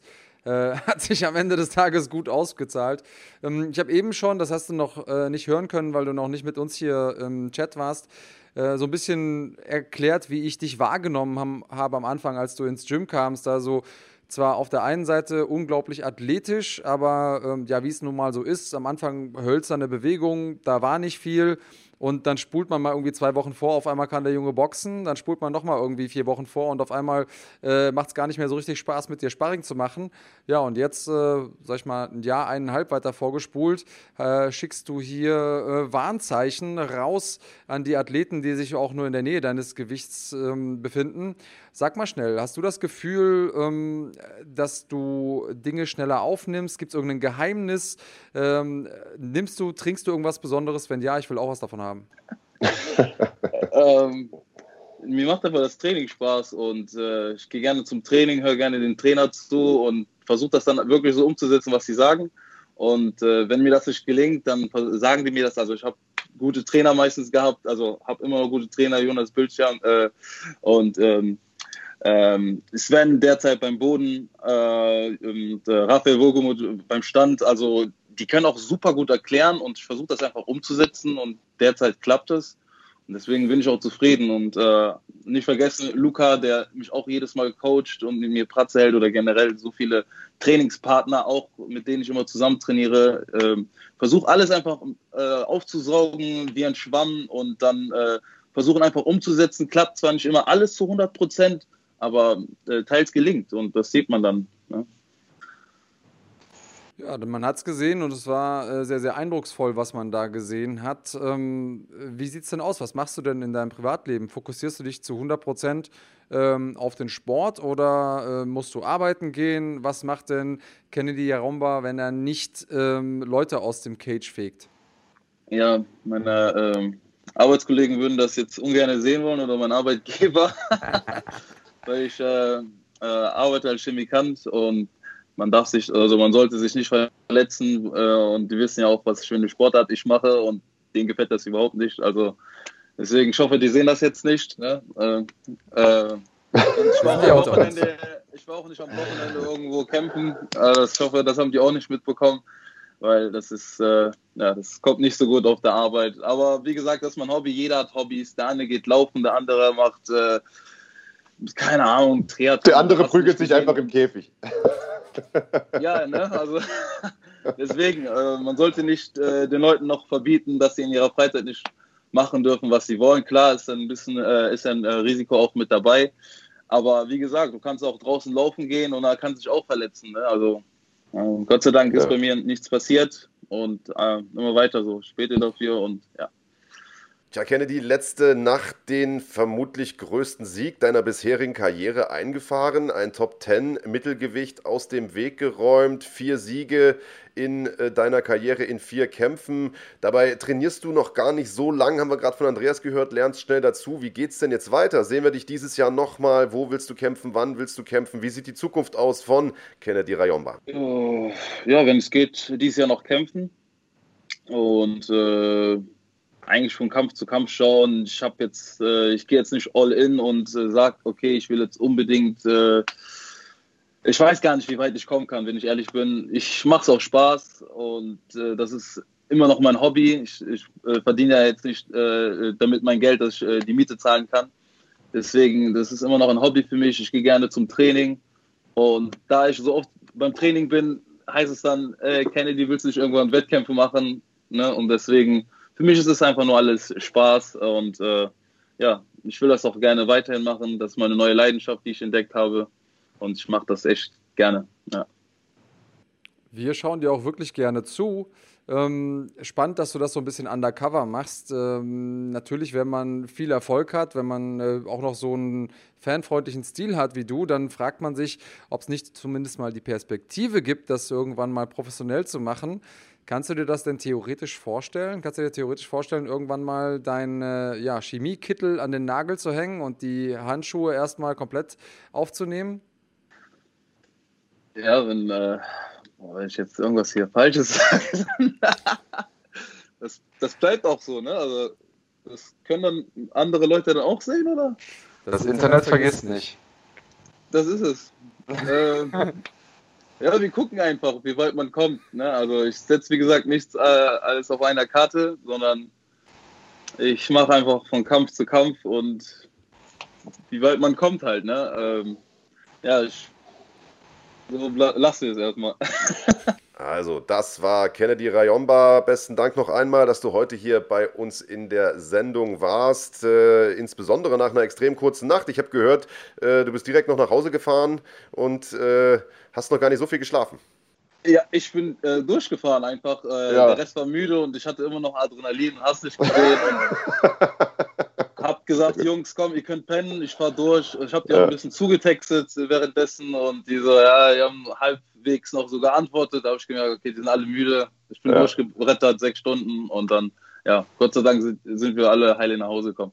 Das ist natürlich Wahnsinn. Also ich hatte nur zwei Stunden Heimweg, war irgendwie, keine Ahnung, 24 Uhr oder so zu Hause und war da schon todmüde und ich habe nicht gekämpft, äh, sondern die ganze Scheiße nur kommentiert. Also äh, Respekt auf jeden Fall dafür. Kenny, letzte Frage von meiner Seite. Ich weiß, Marc hat einen schönen Ausstieg hinbekommen, aber du hast eben gesagt, du musst noch in die Kirche. Sag noch schnell, was es damit auf sich hat. Ja, ich gehe äh, sonntags äh, gerne in die Gemeinde. Ist äh, bei mir um die Ecke. Äh, und äh, ja, ich, ich mache das schon seit Jahren. Ich bin so aufgewachsen von meinen Eltern aus. Äh, bin Christ und ja, ich mag es auch, dahin zu gehen. Und das schenkt mir auch Kraft. Und ich, es gab viele Situationen, wo ich ohne Glauben gar nicht rausgekommen wäre aus äh, den Situationen und deswegen bin ich froh, äh, einen Glauben zu haben und ich, ja, für andere auch, die ähm, vielleicht äh, keine Auswege kennen. Mit Glauben hast du immer äh, gute Optionen rauszukommen. So. Also ja, würde ich jeden äh, ans Herz legen. Okay, ja. Hätte man vielleicht so jetzt erstmal nicht erwartet von dir die Aussage, ähm, aber auf jeden Fall viel Spaß gleich in der Kirche. Scheint dir ja auch Spaß zu machen, genau wie alles andere. Uns macht Spaß, dir zuzusehen beim, äh, beim Sport. Ich hoffe, äh, wir sehen dich bald kämpfen und natürlich dann auch wieder bei uns im Podcast. Ich freue mich. Dankeschön. Das war der großartige Kennedy Rayomba, der im schönen Riesa einen wirklich riesigen Sieg, wahrscheinlich den größten seiner bisherigen Karriere geholt hat. Aber nicht nur in Sachsen wurde gekämpft und in Düsseldorf, sondern auch in Darmstadt. Dort hat sich eine der etabliertesten deutschen Veranstaltungsreihen zurückgemeldet, nämlich die Mixed Fight Championship mit einer neuen Eventserie, die Fight Club genannt wird und mit einem äh, ja, innovativen System daherkommt, denn es wird dort bei jeder Veranstaltung zwei Turniere geben, eins im MMA, eins im K1 und die Sieger dieser Turniere, die werden am Ende der Veranstaltungsreihe im Dezember nämlich in einem weiteren Turnier aufeinandertreffen, also quasi Turnier im Quadrat, Best of the Best, die Besten der Besten treffen auf die Besten der Besten. Und die ersten beiden Turniersieger, lieber Andreas, die gab es gestern. Im MMA hat sich der Franzose Arthur Demonco durchgesetzt in der Gewichtsklasse bis 72,5 Kilogramm auch mal was Neues. Und äh, im K1 der Russe Jaroslav Lier, Andreas. Und du bist ja selbst ein Veteran von Mixed Fight Championship. Damals hieß das noch Mixed Fight Gala. Äh, das ist natürlich schön zu sehen, dass eine solche Eventserie wieder zurück ist dass sie zurück ist und dass sie sich auch äh, stetig weiterentwickelt, was so Formate angeht. Also jeder Veranstalter hat natürlich jetzt mit besonderen ähm, Herausforderungen zu kämpfen, wie eigentlich jeder von uns während dieser Pandemie. Und äh, ja, Sefek Tepe, seinerseits einer der großen Pioniere des MMA, also der äh, hat selbst gekämpft, als ich noch nicht wusste, was dieser Sport ist. Und ähm, der hat einen Weg gefunden, hier Leute kämpfen zu lassen unter den entsprechenden äh, Sicherheitsbedingungen, die notwendig sind. Ja, ich äh, freue mich, bin eh ein großer Fan vom Turnierformat und äh, bin mal gespannt, wer da am Ende des Tages bei rauskommt. Ich äh, lehne mich aus dem Fenster und sage, wer da immer das Ding am Ende gewinnt, das ist jemand, äh, ja, den sollte man im Auge behalten. Ja, das ist jemand, den wir mit Sicherheit in Zukunft dann auf den großen äh, Mixed Fight Championship Galas wieder sehen werden, sobald es die dann wahrscheinlich im nächsten Jahr wieder geben wird, in der Fraport Arena und äh, wo auch sonst. Also äh, da passiert an der Front auch noch eine ganze Menge. Zusammenfassend soll also nochmal gesagt sein, ihr könnt euch alle drei Events, die wir jetzt gerade besprochen haben, also EMC 5, MMA Live 7 und den Mixed Fight Championship Fight Club, natürlich auch im Real Life anschauen auf dem YouTube-Kanal von Run Fighting. Alles, was ihr dazu braucht, ist die Bronze-Mitgliedschaft, also die kleine Mitgliedschaft Mitgliedschaft 1,99 Euro im Monat. Das ist ein absoluter Witz, äh, wenn ihr das Ganze in Zukunft live sehen wollt. Denn genau das hättet ihr gestern Abend ja auch tun können. Alle drei Events liefen mehr oder weniger parallel. Dann braucht ihr die Silbermitgliedschaft für 3,99 Euro. Und äh, was es außer diesen Events noch alles zu sehen gibt im Rahmen dieser Mitgliedschaften, das schauen wir uns jetzt mal kurz an.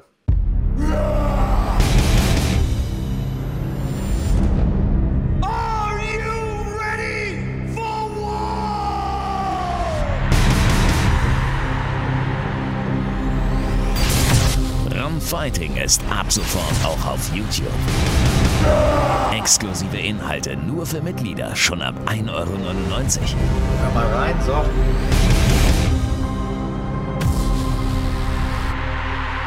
Erlebe Deutschlands größtes Kampfsportarchiv mit mehr als 100 Live- und Pay-per-View-Events pro Jahr.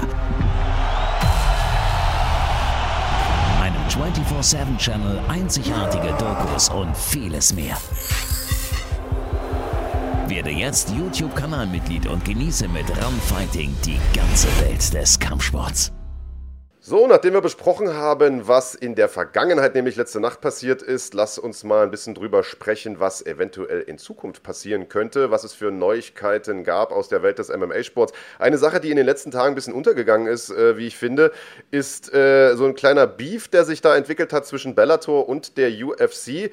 Ähm, Ausgangspunkt des Ganzen war die Frage eines Journalisten auf einer Pressekonferenz an äh, Dana White, äh, der gesagt hat, Mensch, was ist denn mit Michael Chandler, ehemaliger äh, Bellator-Champion, langjähriger Veteran, dort, der ist jetzt Free Agent, also nicht mehr bei Bellator unter Vertrag. Vertrag ist sozusagen ausgelaufen, kann sich jetzt aussuchen, wo er hin will. Äh, hättest du denn Interesse, den zu verpflichten? Hat er gesagt, klar, auf jeden Fall. Und äh, im Laufe dieses Gespräches äh, ist so ein bisschen herausgekommen, äh, dass Dana überhaupt gar nicht so richtig wusste, wer denn die Champions von Bellator sind, beziehungsweise äh, speziell Doppelchampion Patricio Pitbull Freire, den kannte er überhaupt nicht, der ja nun äh, Titelträger im Leicht- und Federgewicht ist. Der wiederum fand das überhaupt nicht lustig und hat direkt mal ja, ein bisschen bissigen Tweet abgesendet, äh, in dem so mehr oder weniger drin stand, naja, also wir Bellator-Champions würden eure UFC-Champions auf jeden Fall auseinandernehmen. Glaubst du nicht? Ich würde eine Million Dollar darauf wetten. Ja, jetzt ist das natürlich, lieber Andreas, äh, eine Wette, die kann man leichtfertig aussprechen, wenn man weiß, dass es zu solchen Kämpfen wahrscheinlich nie kommen wird.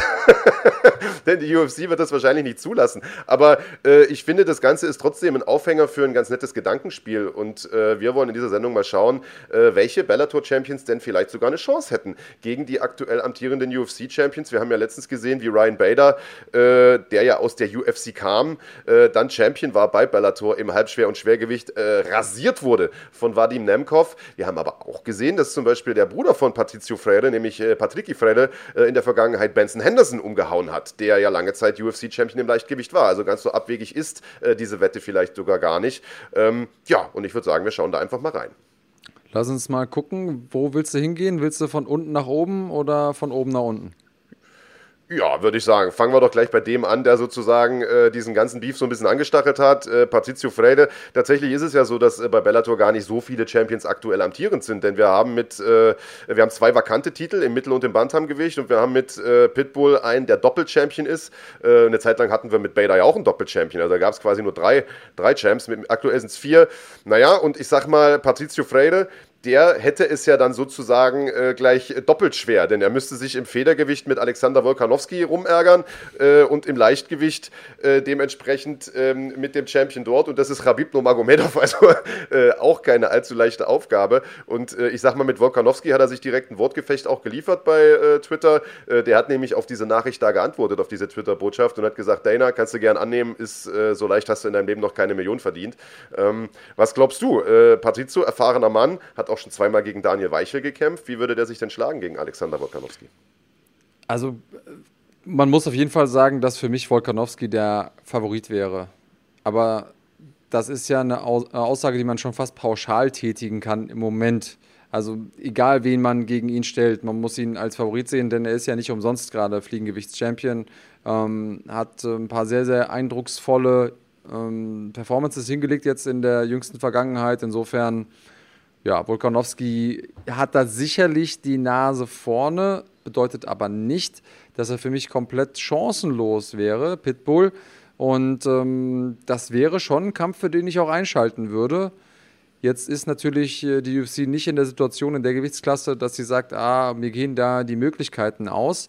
Aber gäbe es die Möglichkeiten nicht, könnte ich mir sowas vorstellen, auch wenn wir, und da sind wir, glaube ich, jetzt mal ganz realistisch, das nicht sehen werden. Nee, also zu dem Kampf kommen wird es wahrscheinlich so bald erstmal nicht. Äh, das, das denke ich auch nicht, dass man da eine Co-Promotion sehen wird. Aber wie gesagt, allein das Gedankenspiel ist ja eigentlich schon ganz spannend. Äh, ich denke auch, dass Pitbull äh, immer so die Chance hat, zumindest einen K.O.-Punch zu landen und den Volkanowski da vielleicht sogar umzuhauen.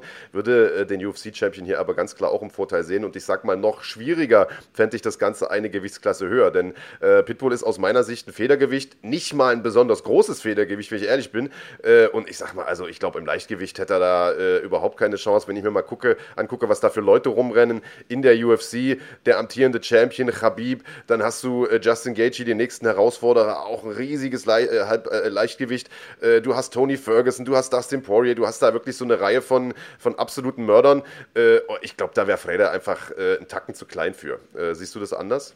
Na, wenn der jetzt in die UFC kommen würde und unbedingt im Leichtgewicht kämpfen, würde ich sagen, okay, kämpf doch mal gegen Dan Hooker egal wie das Ding ausgeht, das wird auf jeden Fall ein geiles Ding. Ähm, und wenn ja. das klappt, dann können wir über alles Größere reden. Äh, den jetzt hier direkt gegen Nomagomedov zu stellen, ja, dafür sind einfach Leute vor ihm äh, oder wären Leute vor ihm, die man vorher da stellen müsste. Also es ist für mich kein zwingend notwendiger Kampf. Trotzdem, also lass uns äh, da gerne realistisch bleiben. Ist ein guter Kämpfer ähm, der gut und gerne in der Top 10 mithalten könnte, eventuell. Man weiß es natürlich am Ende des Tages nur dann, wenn man es auch tatsächlich gesehen hat. Wir haben schon häufiger Leute gesehen, die von außerhalb kamen, außerhalb auch äh, extrem dominant aussahen. Da war keiner irgendwie zu finden, der denen das Wasser reichen konnte. Und sobald sie dann den äh, Fuß ins Oktagon gestellt haben, ins UFC Oktagon, dann war es auch äh, ein bisschen zu spät. Trotzdem wären das alles Kämpfe, die ich gerne sehen würde. Auch wenn ich ihn jetzt nicht ständig als, ähm, ja, als den großen Favoriten damit reinnehmen würde.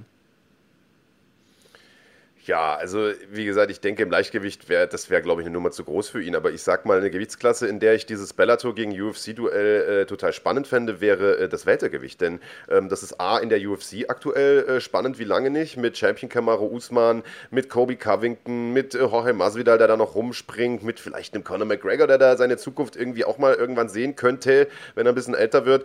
Äh, und äh, bei Bellator hast du einen, der aus meiner Sicht einer der besten Kämpfer ist, den Bellator im Kader hat, nämlich Douglas Lima, ähm, Weltergewichts-Champion, das wäre ein Duell, äh, was, ich mir, was ich mir sehr, sehr gut vorstellen könnte.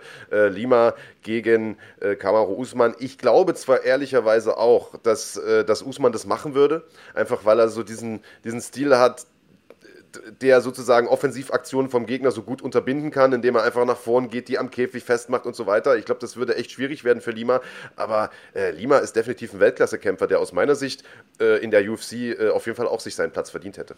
Ja, also wenn man sich da die Top 5 anguckt, äh, du hast es gesagt, Jorge Masvidal, äh, Tyron Woodley, Leon Edwards, Colby Covington, Gilbert Burns, das sind ja so die äh, Top 5 in der UFC. Da würde ich jeden äh, Lima gegenüberstellen stellen und einfach mal unterstellen, das wird ein guter Kampf.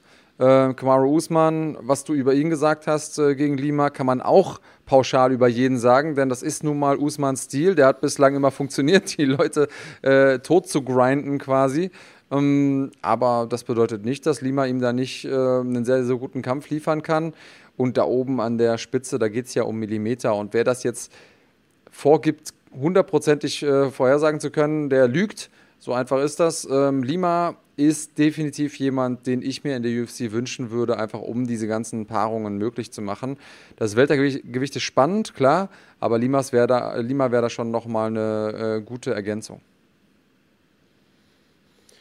Ja, und dann haben wir nur noch zwei Champions. Äh, einen von denen frisch gebacken, Vadim Nemkov, der in seinem letzten Kampf Ryan Bader zerstört hat, das kann man glaube ich ohne Übertreibung so sagen, der einen total starken Run jetzt hinter sich hatte und der in der UFC ja äh, im Prinzip eine völlig offene Gewichtsklasse jetzt vorfinden würde, nachdem John Jones da weg ist. Ich sag mal, wenn wir jetzt das Gespräch geführt hätten, wie würde er sich gegen Jones schlagen? Naja, da würde ich schon den UFC-Champion vorsehen, aber jetzt hätte man ja gewissermaßen, äh, ich sag mal, so ein Quartett von möglichen Champions irgendwie, äh, gegen die man den stellen müsste. Man hätte mit Dominic Reyes oder äh, Jan Blachowicz äh, die zwei, die jetzt in zwei Wochen gegeneinander erstmal den Titel unter sich auskämpfen und dann sozusagen die nächsten, die da schon in den Startlöchern warten, äh, mit äh, Thiago Santos beispielsweise, mit äh, Alexander Rakic und so weiter. Also ähm, sagen wir mal, wir sprechen jetzt mal wirklich nur über, über Dominic Reyes und über Jan Blachowicz. Äh, da würde ich dem Nemkov schon Chancen ausrechnen, ehrlicherweise. Ja, und je höher man in der Gewichtsklasse geht, umso ja, wahrscheinlicher ist natürlich auch, dass so ein Ding sitzen kann, äh, mit dem er das ganze ja. Ding beendet. Hat hier Ryan Bader äh, K.O. geschlagen und das war also wirklich eine Deklassierung, muss man, muss man so sagen. Der hat äh, Bader da ganz schlecht aussehen lassen äh, und Bader seinerseits hat ja äh, vorher auch ganz gut performt, hat außerdem noch Phil Davis besiegt, jemand, der äh, aus der UFC gegangen ist. Und äh, nicht, weil er da nicht erfolgreich war, sondern einfach, weil er gesagt hat, okay, bei Bellator gefallen mir irgendwie die Möglichkeiten besser auch den muss man erstmal besiegen. Der gehört für mich trotzdem noch äh, mindestens mal in die Top 15 äh, in der Gewichtsklasse. Äh, Rafael Cavallo ist auch ein gefährlicher Typ, den er da besiegt hat. Und ähm, ja, ähm, sehr, sehr guter Mann und einer, von dem wir, denke ich mal, auch noch einiges hören werden. Egal ob jetzt über Bellator oder in der UFC, aber der könnte schon da in der Top 5 mitspielen, denke ich. Ich sehe das ähnlich wie du. Also ich glaube auch, dass wir den Nemkov irgendwann in der UFC sehen werden. Äh, der ist eigentlich prädestiniert dafür. Ähm, sind wir mal gespannt, wie es da weitergeht. Ja, und ich sag mal, im Schwergewicht, da ist, finde ich, die Sache schon wieder sehr, sehr eindeutig. Also Ryan Bader hat sich ja diesen Titel äh, geholt. Der war vakant auch zu der Zeit. Äh, ja, und ist also aus meiner Sicht fürs Schwergewicht einfach viel, viel zu klein. Äh, und würde es jetzt natürlich in der UFC auch mit einem vergleichsweise kleinen, schmalen Schwergewicht zu tun bekommen, nämlich mit Stipe Miocic, der aber ehrlicherweise glaube ich trotzdem eine Nummer zu groß für Bader wäre und zwar sowohl physisch zu groß äh, als auch technisch zu groß. Also die Kämpfe gegen Daniel Cormier, die waren absolut beeindruckend und selbst wenn es nicht Stipe Miocic wäre, auf den er da treffen würde, äh, sondern mal angenommen Miocic verliert seinen nächsten Kampf, dann wäre ja Francis Ngannou der nächste äh, Gegner und wenn ich mir die beiden vorstelle, Bader, Ngannou, Alter. Also das wäre allein schon physisch ein absolutes Mismatch. Ich glaube, da hätte der Bellator-Champion keine Chance. Nee, ich glaube, es gibt auch einen Grund, warum er keine Millionen gesetzt hat. Ähm, weil das Ding wäre mir ein bisschen zu riskant an seiner Stelle. Er hat bestimmt auch bei Bellator ganz gut verdient, aber nicht gut genug, um da eine Million einfach mal aus dem Fenster zu werfen.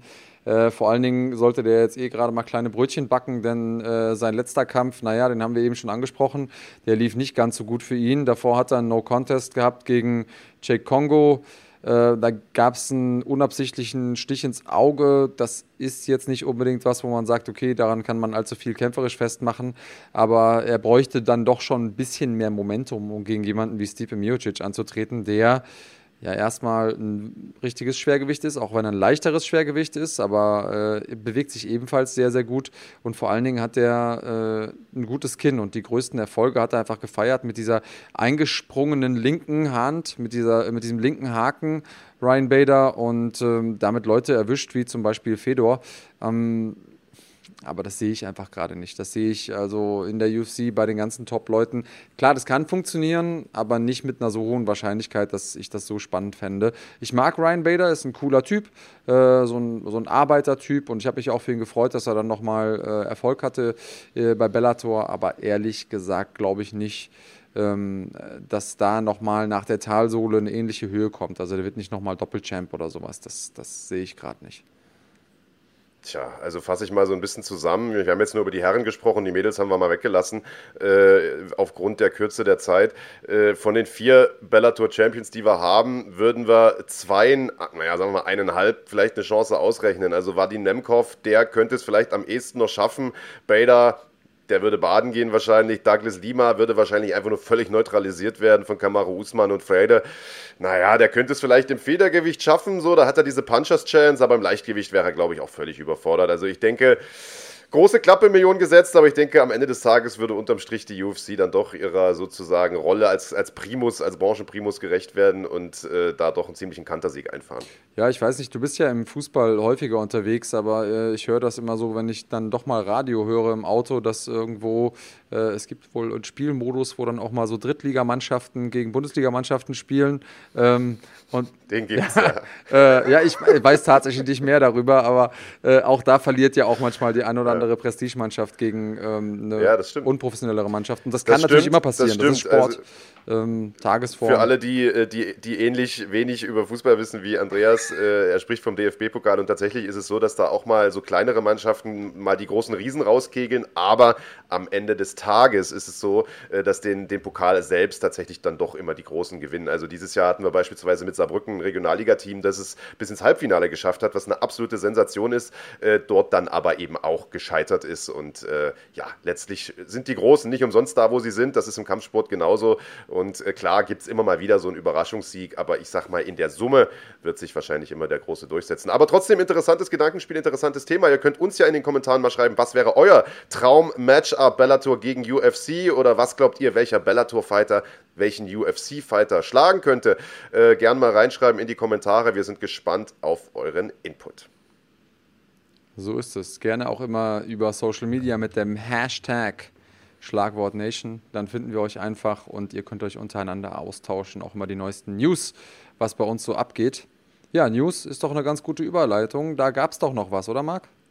Genau so sieht's aus. Wir machen eine ganz kurze Pause und sind dann gleich zurück mit dem Newsblock der heutigen Sendung, wo wir unter anderem über das eventuelle mögliche Comeback von Brock Lesnar sprechen, die Zukunft von John Jones und den nächsten Ausflug der UFC nach Fight Island. Bis gleich.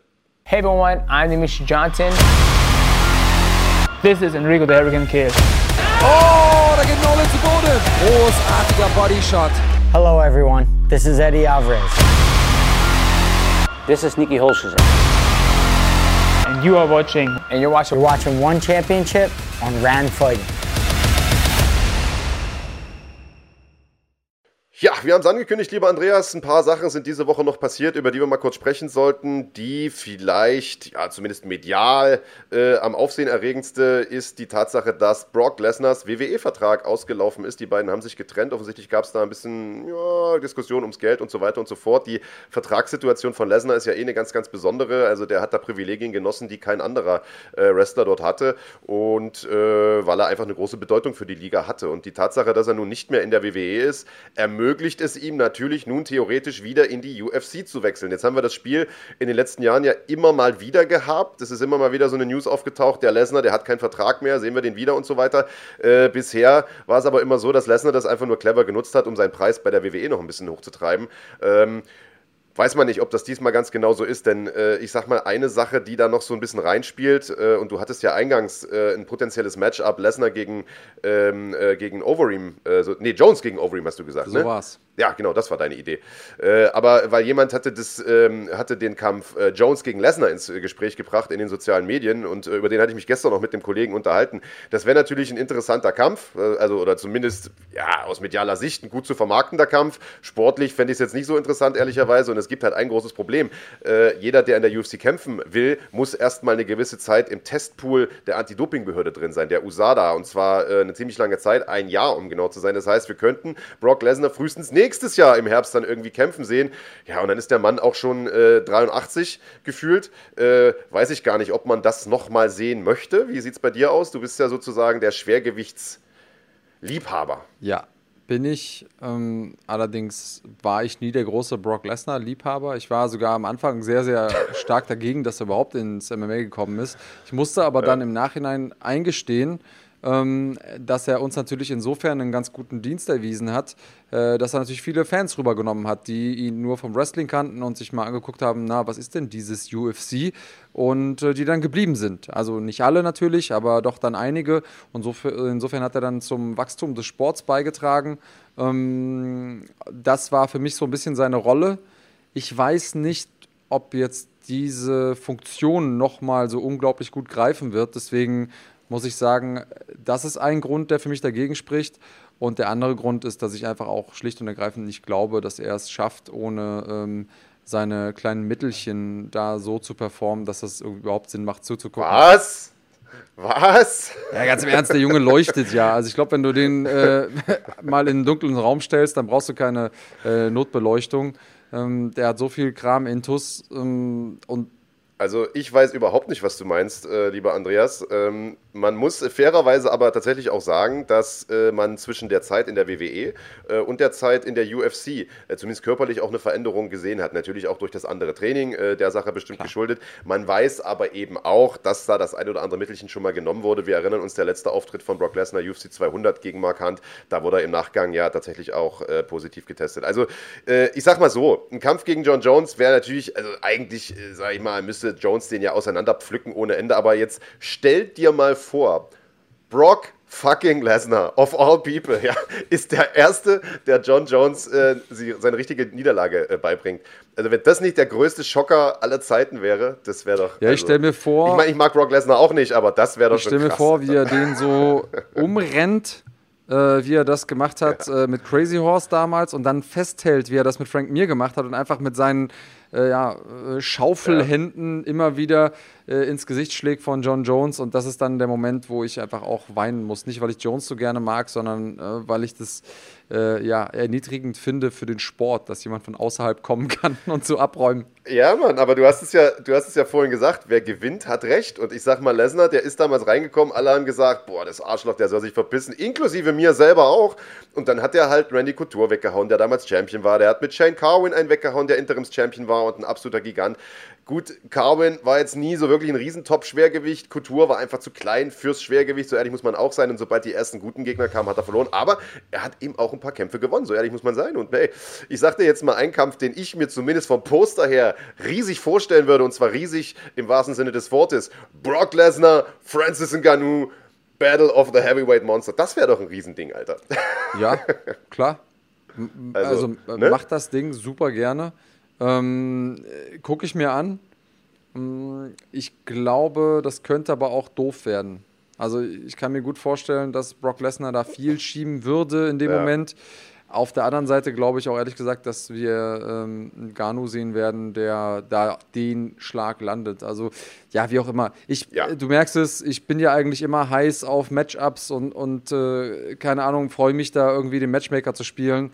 Brock Lesnar ist für mich die Ausnahme. Also jetzt wird es da draußen ja. die Fanboys geben, die sagen, wie kannst du so haten? Aber ich habe einfach alles schon von ihm gesehen, was ich im MMA von ihm sehen will. Ähm, und jemand, der ohne Kram nicht performen kann, der soll einfach zu Hause bleiben. Also ich glaube, wir brauchen auch gar nicht zu lange auf dem Thema rumreiten, weil ich denke mal, den werden wir eh nicht in der UFC nochmal sehen. Ich kann mir das nicht vorstellen, dass er sich das nochmal antut. Da müsste schon extrem viel Geld auf dem Tisch liegen. Und ich denke mal, sobald Corona vorbei ist, die WWE wieder Tickets verkaufen kann, die Veranstaltungen wieder größer werden, dann können die dem auch wieder dickere Checks schreiben und dann sehen wir den auch dort wieder. Äh, das wird so das Szenario sein, denke ich mal, äh, dass wir da in Zukunft sehen. Ich bekomme im Übrigen gerade eine WhatsApp-Nachricht von Kahn, unserem, äh, unserem Producer, der schreibt, bin kurz auf dem Klo. Er hat übrigens Geburtstag. Ja, danke. Ähm, der hat übrigens Geburtstag, also, genau. Äh, Alle mal Geburtstagsgrüße an Kahn. Genau, Grüße genau. auf den Geburtstagslokus ähm, an der Stelle. So ist es. Also wir haben jetzt sozusagen freie Fahrt hier. Wir werden nicht überprüft. Jetzt können wir mal alles rauslassen, was wir schon immer wollten. Äh, was gab es noch diese Woche? Äh, die UFC kehrt zurück äh, nach Fight Island, lieber Andreas. Und zwar für ganze fünf Events, inklusive, glaube ich, sogar zweier Pay-Per-Views. Spannend, sehr spannend. Das war ja schon so ein bisschen ähm, klar, dass sie noch mal irgendwo hin müssen, wo sie ihre ausländischen mhm. Kämpfer einfliegen können. Das ist ja in den USA nicht so einfach. Je nachdem, woher man kommt, kriegt man keine Einreisegenehmigung. Ähm, ja. Dustin Stolzfuß ist jetzt einer der wenigen, die das konnten, weil er eben einen amerikanischen Pass hatte. Aber ansonsten ist ein großer Teil des äh, Rosters, des internationalen Rosters, äh, der UFC eben verteilt über den Globus. Und genau die muss sich ja irgendwo treffen, äh, diese Elite. Und ja, hat ja ganz gut funktioniert mit Yas Island. Die UFC hat sich nicht so richtig in die Karten gucken lassen. Da gab es wohl im Hintergrund noch ein paar ich sag mal, auch Vertragsdetails, die geklärt werden wollten. Und wenn die das jetzt schon zu früh announcen, glaube ich, dann ähm, hätten sie wahrscheinlich eine schlechte Voraussetzung gehabt, um da zu verhandeln. Aber es hat ja gut funktioniert beim letzten Mal. Auch die Kämpfer haben ja nur Gutes gesagt von Fight Island. Also ähm, mittlerweile stehen die da Schlange. Auch Overeem, der ja irgendwie gekämpft hat, gestern hat gesagt, Mensch, äh, lasst mich doch auch mal auf Fight Island. Das habe ich noch nie gemacht. Das wäre mal eine neue Erfahrung. Und wenn Overeem sagt, das ist eine neue Erfahrung, dann weiß man, das ist was, was einfach noch nicht so lange da ist. Ähm, ja, für mich gerne wieder zurück nach Yas Island. Hast du irgendeinen äh, besonderen Bezug dazu oder sagst du, ist mir egal wo, Hauptsache es fliegen die Fäuste? Äh, das ist mir tatsächlich Latte. Äh, ich finde es nur krass, dass man mit wirklich zwei sehr, sehr fett besetzten Pay-Per-View-Cards dann tatsächlich auch dorthin geht. Denn äh, man hat UFC 253 mit äh, zwei Titelkämpfen, äh, Adesanya gegen Costa und äh, der bereits erwähnte Race gegen äh, Blachowicz-Kampf. Und der letzte Event auf Yas Island wird dann sein äh, UFC 254 und das ist Habib gegen Gaethje. Also das sind zwei wirklich zwei der größten Pay-Per-Views des Jahres. Das heißt, ja, da in Abu Dhabi scheint man äh, ja, einen ganz guten Deal mit der UFC zu haben, denn äh, das sind wirklich zwei absolut heftige Events. Da können wir uns definitiv drauf freuen. Und äh, was war diese Woche noch, Andreas? Achso, eine Sache, die du noch äh, hier mit in den Topf geworfen hast, die ich auch sehr, sehr interessant finde, ist, wir werden wahrscheinlich Rams, oder was heißt wahrscheinlich, mit ziemlicher Sicherheit, äh, den fleißigen Hamza Chimaev äh, jetzt bald wiedersehen. Der hat nämlich gleich zwei Kämpfe verpasst bekommen von der UFC. Nachdem er ja irgendwie sein Debüt gefeiert hat, danach gesagt hat, gebt mir noch einen Kampf und er nächste Woche direkt den nächsten äh, Gegner äh, besiegt hat, äh, hat sich die UFC wahrscheinlich gedacht, dem geben wir jetzt gleich direkt mal zwei Gegner auf einmal. Ja, das ist was, was wir so gar nicht kennen. Also normalerweise ja. sagt man ja, im MMA ist man so viel wert wie sein letzter Kampf. Das bedeutet auch gleichzeitig, dass man selber nicht weiter planen kann als seinen nächsten Kampf. Also intern als Free Agent habe ich das in meiner Karriere auch mal gemacht, dass ich gesagt habe, okay, ich kämpfe jetzt, weiß ich nicht, im, im März da und werde dann im Juni da kämpfen. Unter, unterschiedliche Veranstalter und die Veranstalter haben gesagt, gut, egal wie der letzte Kampf dann irgendwie äh, ausgeht, ich buche dich trotzdem. Aber dass die UFC sagt, wir haben schon zwei Kämpfe im Voraus geplant, ähm, das sehen wir absolut selten, weil es ja auch marketingmäßig manchmal blöd ist. Verlierst du den einen Kampf blöd, kannst du den anderen Kampf schwer ähm, promoten. Also das muss ja auch immer irgendwie stimmen.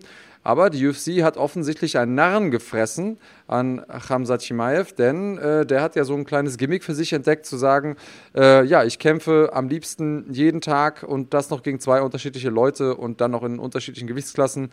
Ähm, hat auch gezeigt, dass er das kann auf äh, Fight Island beim letzten Ausflug dahin. Und äh, die UFC nimmt das, äh, nimmt diese Marketingmöglichkeiten mit.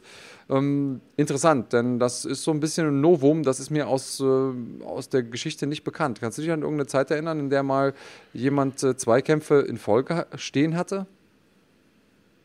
Nee, eigentlich nicht so wirklich. Also, und ich sag mal, äh, also der einzige, bei dem das vielleicht mal irgendwie so ein bisschen war, war äh, McGregor jetzt bei seinem Comeback-Kampf, wo ja im Prinzip dieser Cowboy-Kampf anstand und alle aber schon drüber gesprochen haben, was macht er danach, wann gibt es das, das, Rematch gegen Khabib, aber da stand noch kein Gegner oder sowas. Also ja. da hat man noch nichts angekündigt offiziell und so, da wurde gar nicht so, da wurde quasi nur spekuliert. Und ich sag mal, jetzt hat äh, Ramsat Chimaev, wie gesagt, zwei Gegner und im Prinzip auch keine Pflaumen, das muss man auch mal sagen. Also der hat jetzt am 19. September Jared Mershard, einen erfahrenen Mann, äh, sicherlich der schwerste Gegner, den er bisher hatte in der UFC äh, und soll dann äh, äh, ein paar Tage später sozusagen Damon Maya vorgesetzt bekommen.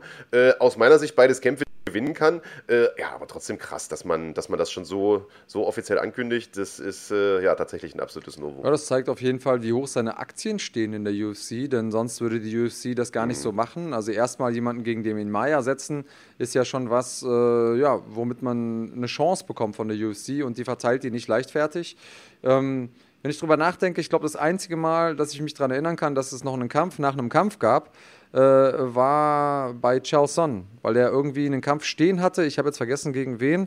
Ähm, weiß nicht, ob das gegen Rashad Evans war oder so. Und danach hat er die Ultimate Fighter gecoacht. Also als er gekämpft hat, war schon klar, er wird danach die Ultimate Fighter coachen. Und deswegen stand schon der nächste Kampf. Aber ansonsten bin ich da komplett raus. Und äh, ich bin gespannt, ob das auch eine Taktik ist, die die UFC weiterverfolgen wird und ob sie die nur mit Chimaev da verfolgen wird oder ob sie das auch mit anderen Leuten machen wird. Äh, sehr, sehr spannend zu sehen, dass die UFC und Dana White dann doch Regeln, ungeschriebene Regeln beugt, äh, sobald jemand kommt, der äh, da ein Gimmick für sich entdeckt hat, das offensichtlich zur Vermarktung beiträgt.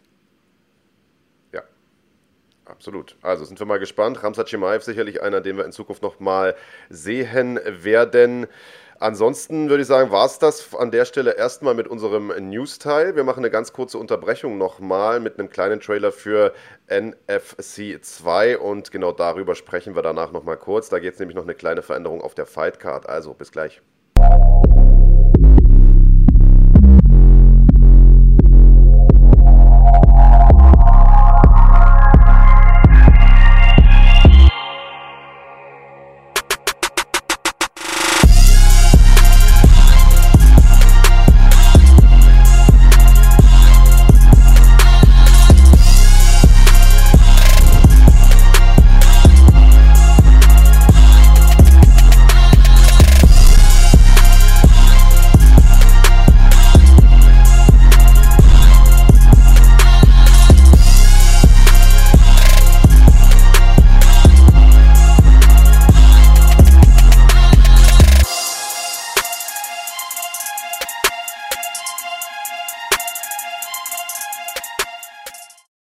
Wie angekündigt, äh, sprechen wir jetzt noch mal kurz über den nächsten großen Leuchtturm-Event der deutschen MMA-Szene. Wie gesagt, wir hatten ja gestern Abend einen, einen, sehr, sehr großen Abend, eine sehr, sehr wichtige Nacht. Und äh, es geht im Prinzip gleich knall auf Fall weiter, nämlich mit National Fighting Championship 2, die zweite Ausgabe aus dem NFT-Gym am 19. und 20. September, also in zwei Wochen. Äh, eine Nacht Amateurkämpfe, eine Nacht Profikämpfe, die Profinacht am 19. September. Das Ganze im Rahmen der Silbermitgliedschaft von Run Fighting äh, live anzuschauen und eine wirklich ja, sehr, sehr starke Card, die äh, von Top to Bottom sich äh, total gut sehen lässt. Und ich würde sagen, Andreas, lass uns vielleicht über die beiden Main Events ein bisschen sprechen und vielleicht noch kurz äh, darauf eingehen, dass Nico Samsonice äh, einen neuen Gegner hat, der Mann aus dem Spitfire Gym Berlin. Tja, wo willst du anfangen? Also ich würde sagen, der äh, Main Event ist definitiv eines der besten äh, Matchups, das wir so auf deutschem Boden gesehen haben in den letzten Jahren. Ähm, Sascha Sharma. Ich würde gern bei Samsonice anfangen, deswegen habe ich den dir ja gerade sozusagen. Achso, deswegen hast du mir den Ball hingestellt. Ja, okay, ich wollte ihn mal noch einmal liegen lassen. Ich bin, ich bin so heiß auf den Main Event, deswegen. Äh, ah. Ja, Samsonice, schwerer äh, Gegner, den er da bekommen hat, aus meiner Sicht. Mikhail Zaipolaev. Ähm, das ist so einer, der kann einen auch mal ja, ein bisschen schlecht aussehen lassen, weil er auch den Stil zerstören kann. Samsonice hat ja zuletzt sehr, sehr gut ausgesehen und ähm, möchte ja. da natürlich anknüpfen. Und das ist kein, das ist kein Aufbaugegner für ihn, würde ich sagen. Wie siehst du den Kampf? Ich sehe es genauso wie du. Äh, hat jetzt irgendwie auch drei gute Siege in Serie eingefahren, äh, unter anderem gegen Tobias äh, Thiago Huber, den wir hier, äh, der ja ebenfalls aus Deutschland ist, der ein guter Bodenkämpfer ist, genauso wie Samsonice. Ähm, was ich hier aber denke, äh, was sozusagen kampfentscheidend sein wird, ist das Striking von Samsonice, der, äh, wie gesagt, ja eigentlich so als klassischer Bodenkämpfer in seine MMA-Karriere gestartet ist, aber spätestens in seinem letzten Kampf gezeigt hat, dass im Stand mit ihm auf jeden Fall auch zu rechnen ist. hat ja da den, wie heißt Meister aus dem MMA Spirit äh, umgehauen bei GMC. Mensch, jetzt komme ich gerade auf den Namen gar nicht. Hilf mir mal auf die genau Sprünge.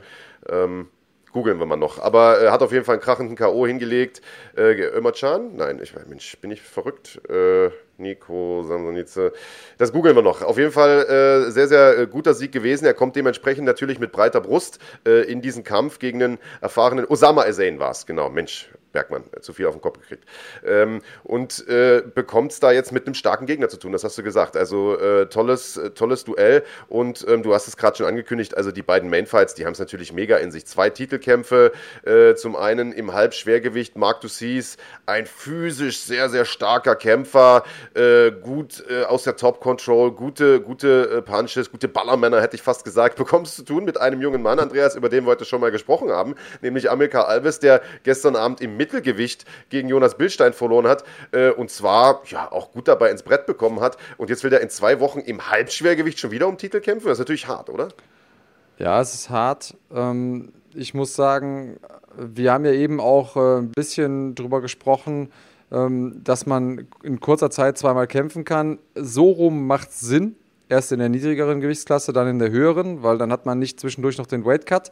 Ähm, also was das angeht, macht das Sinn. Ich glaube aber nicht, auch wenn er da gerade äh, verloren hat und auch eindeutig verloren hat und auch den einen oder anderen Schaden genommen hat, dass Alves irgendwas jetzt davongetragen hat, das ihn daran hindern wird zu kämpfen. Also ich glaube nicht, dass er äh, so Verletzungen dabei hat, die ihn da beeinträchtigen werden. Ähm, am 19. Marc Dussis auf der anderen Seite ist ja jemand, den äh, man ja auch erstmal schlagen muss, selbst wenn man nicht gerade erst gekämpft und verloren hat. Also er war so ja. schon für mich der Underdog. Ähm, jetzt weiß ich nicht, ob sich diese Position verbessert hat, ehrlich gesagt. Naja, also ich sag mal, der große Vorteil, den er gegenüber Mark Dussis hat, ist definitiv seine Erfahrung. Hat auf der ganzen Welt gekämpft, große Namen gekämpft, in der UFC gekämpft, in Russland und weiß der, weiß der Fuchs wo. Ähm, Mark ist äh, definitiv ein bisschen unerfahrener noch, das, das muss man ganz klar sagen, aber ich finde, er wirkte dennoch in den Kämpfen, die er bisher bestritten hat, schon sehr, sehr abgeklärt, sehr, sehr selbstbewusst. Und äh, ja, also ich glaube, man muss schon sagen, dass er als, als Favorit in diesen Kampf geht.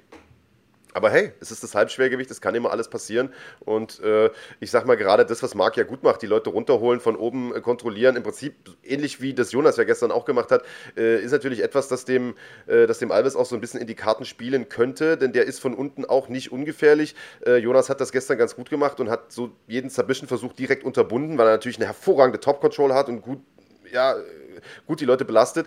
Äh, wenn aber der Markt da nicht aufpasst und das nicht ähnlich gut hinbekommt, dann ist da auch mal schnell ein Arm in Gefahr und so weiter. Also äh, es bleibt auf jeden Fall spannend, es ist ein spannendes Duell und ich bin mal sehr, sehr gespannt, wie das Ganze ausgeht. Und äh, ähnlich spannend und wahrscheinlich genauso viel auf der Matte abspielen wird sich der Hauptkampf des Abends. Auch da ist ein Titel äh, äh, auf dem Spiel und zwar der Titel im Federgewicht. Äh, Saba Bolagi, amtierender GMC-Champion, wird es zu tun bekommen mit dem unglaublich erfahrenen Sascha Sharma und das wird das wird, glaube ich, ein Taktikduell äh, allererster Güte, Andreas.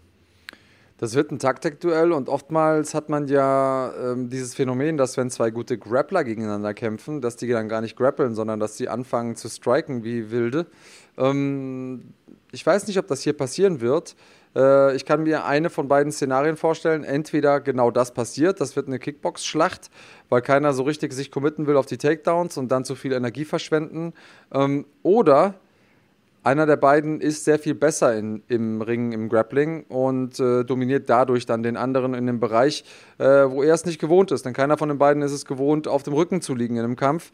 Wenn das so sein sollte, dann sehe ich Sababolagi vorne. Trotzdem ist das ein absoluter Hochkaräter, ähm, wo ich mich jetzt nicht aus dem äh, Fenster lehnen wollen würde und sagen, okay, da gewinnt safe äh, Kämpfer A oder Kämpfer B. Hast du irgendjemanden klar vorne?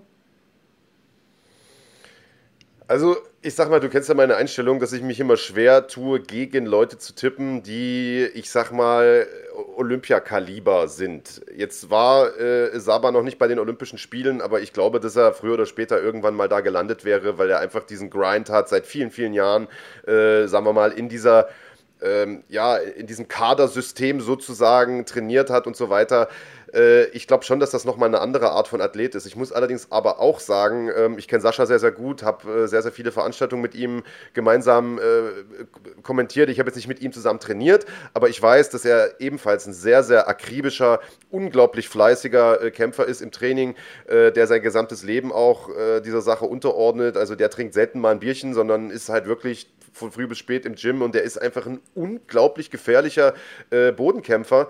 Und äh, ich glaube, und das könnte tatsächlich so ein bisschen sein Vorteil sein in diesem Kampf, dass er physisch äh, einfach äh, ein paar Vorteile hat. Er ist größer äh, als Saba, er ist wahrscheinlich auch ein bisschen massiger als Saba, äh, hat in der Vergangenheit auch schon Leichtgewicht gekämpft und so. Und ich sag mal, ähm, das kann natürlich gerade am Boden, wenn du so ein Ringerduell hast, schon eine Rolle spielen, wenn du da ein paar äh, Gramm mehr auf dem Rippen hast und so weiter ich glaube, das ist es, was diesen, diesen Kampf auch so interessant macht. Ob da nun die, ich denke, das kann man sagen, ohne Sascha zu nahe zu treten, die ringerische Überlegenheit von Saba gewinnt oder die Grappling-technische Überlegenheit. Also ich denke, was das reine BJJ angeht, hat Sascha die Nase vorn und die physische Überlegenheit von Sascha da äh, eine große Rolle spielt. Also sehr, sehr interessantes Duell stilistisch und ich bin mal extrem gespannt, äh, wer da mit dem Titel vom Platz geht am, äh, am 19. September. Genau so ist es. Ansonsten haben wir auch noch einige äh, wirkliche Leckerbissen auf der Karte. Also ohne jetzt die einzelnen ja. Matchups irgendwie absprechen zu wollen, einige Namen, die äh, ja, wo mir sofort irgendwie das Herz aufgeht. Katharina Dalista sowieso aus dem MMA Spirit, äh, eine Frau, die sich immer lohnt anzugucken im Cage. Ilya Stojanovic, der äh, von den Planet Eatern kommt, der ja jetzt ein bisschen Verletzungspech hatte, aber auch der ist immer gut für einen, für einen guten Kampf. Äh, den eben angesprochenen Osama El Zain Green aus dem UFD-Gym übrigens. Ähm, den sehen wir auch und der, obwohl er da am falschen Ende von einem Highlight-Knockout war, gegen Nico Samsonice auch richtig gut hinlangen kann. Also da sind einige gute Sachen mit dabei und äh, last but not least Alexander Wertko gegen Michael äh, Bayaram. Also pff, ja, was, äh, was will man noch mehr? Einschalten ist sozusagen Pflicht, wenn man MMA-Fan ist. Genau so sieht es aus. Also am 19. September gibt es das Ganze. Zuschauen könnt ihr auf dem YouTube-Kanal von Run Fighting. Alles, was ihr dazu braucht, ist die Silbermitgliedschaft für 3,99 Euro im Monat. Dafür gibt es nicht nur diesen Event, sondern eine ganze Reihe mehr. Im Oktober geht es ja weiter mit Fair FC. Da wird Christian Eckerlin kämpfen. Äh, wobei ich gar nicht genau weiß, ob das nicht sogar ein Pay-Per-View ist. Aber auf jeden Fall wird es auf Run Fighting laufen. Wir werden Glory sehen. Wir werden One Championship sehen und, und, und. Also es gibt eine ganze Menge zu sehen. Und äh, ja, dann würde ich sagen, das war es an dieser Stelle. Danke nochmal für den Nachtrag. Osama Ezain natürlich aus dem UFD-Gym. Wie gesagt, ein bisschen zu viel schon vom Kopf bekommen. Gestern Abend habe ich auch äh, den Jonas Bildstein angekündigt, äh, als aus dem Combat Club Cologne kommend, weil das auf den äh, sozusagen Notizen des Veranstalters so stand, auf der, auf der Fighter-Grafik. Und da habe ich gedacht, die reißen mir da den Kopf ab in der Ecke. Also der Kennedy, der kam da gleich auf mich zu, sagt, ah, da, Cage MMA. Ich sage, ja, Mensch, ist ja gut. Oh. Äh, also, wie gesagt, Entschuldigung auch nochmal an der Stelle. Äh, natürlich Cage MMA, so viel Zeit muss sein.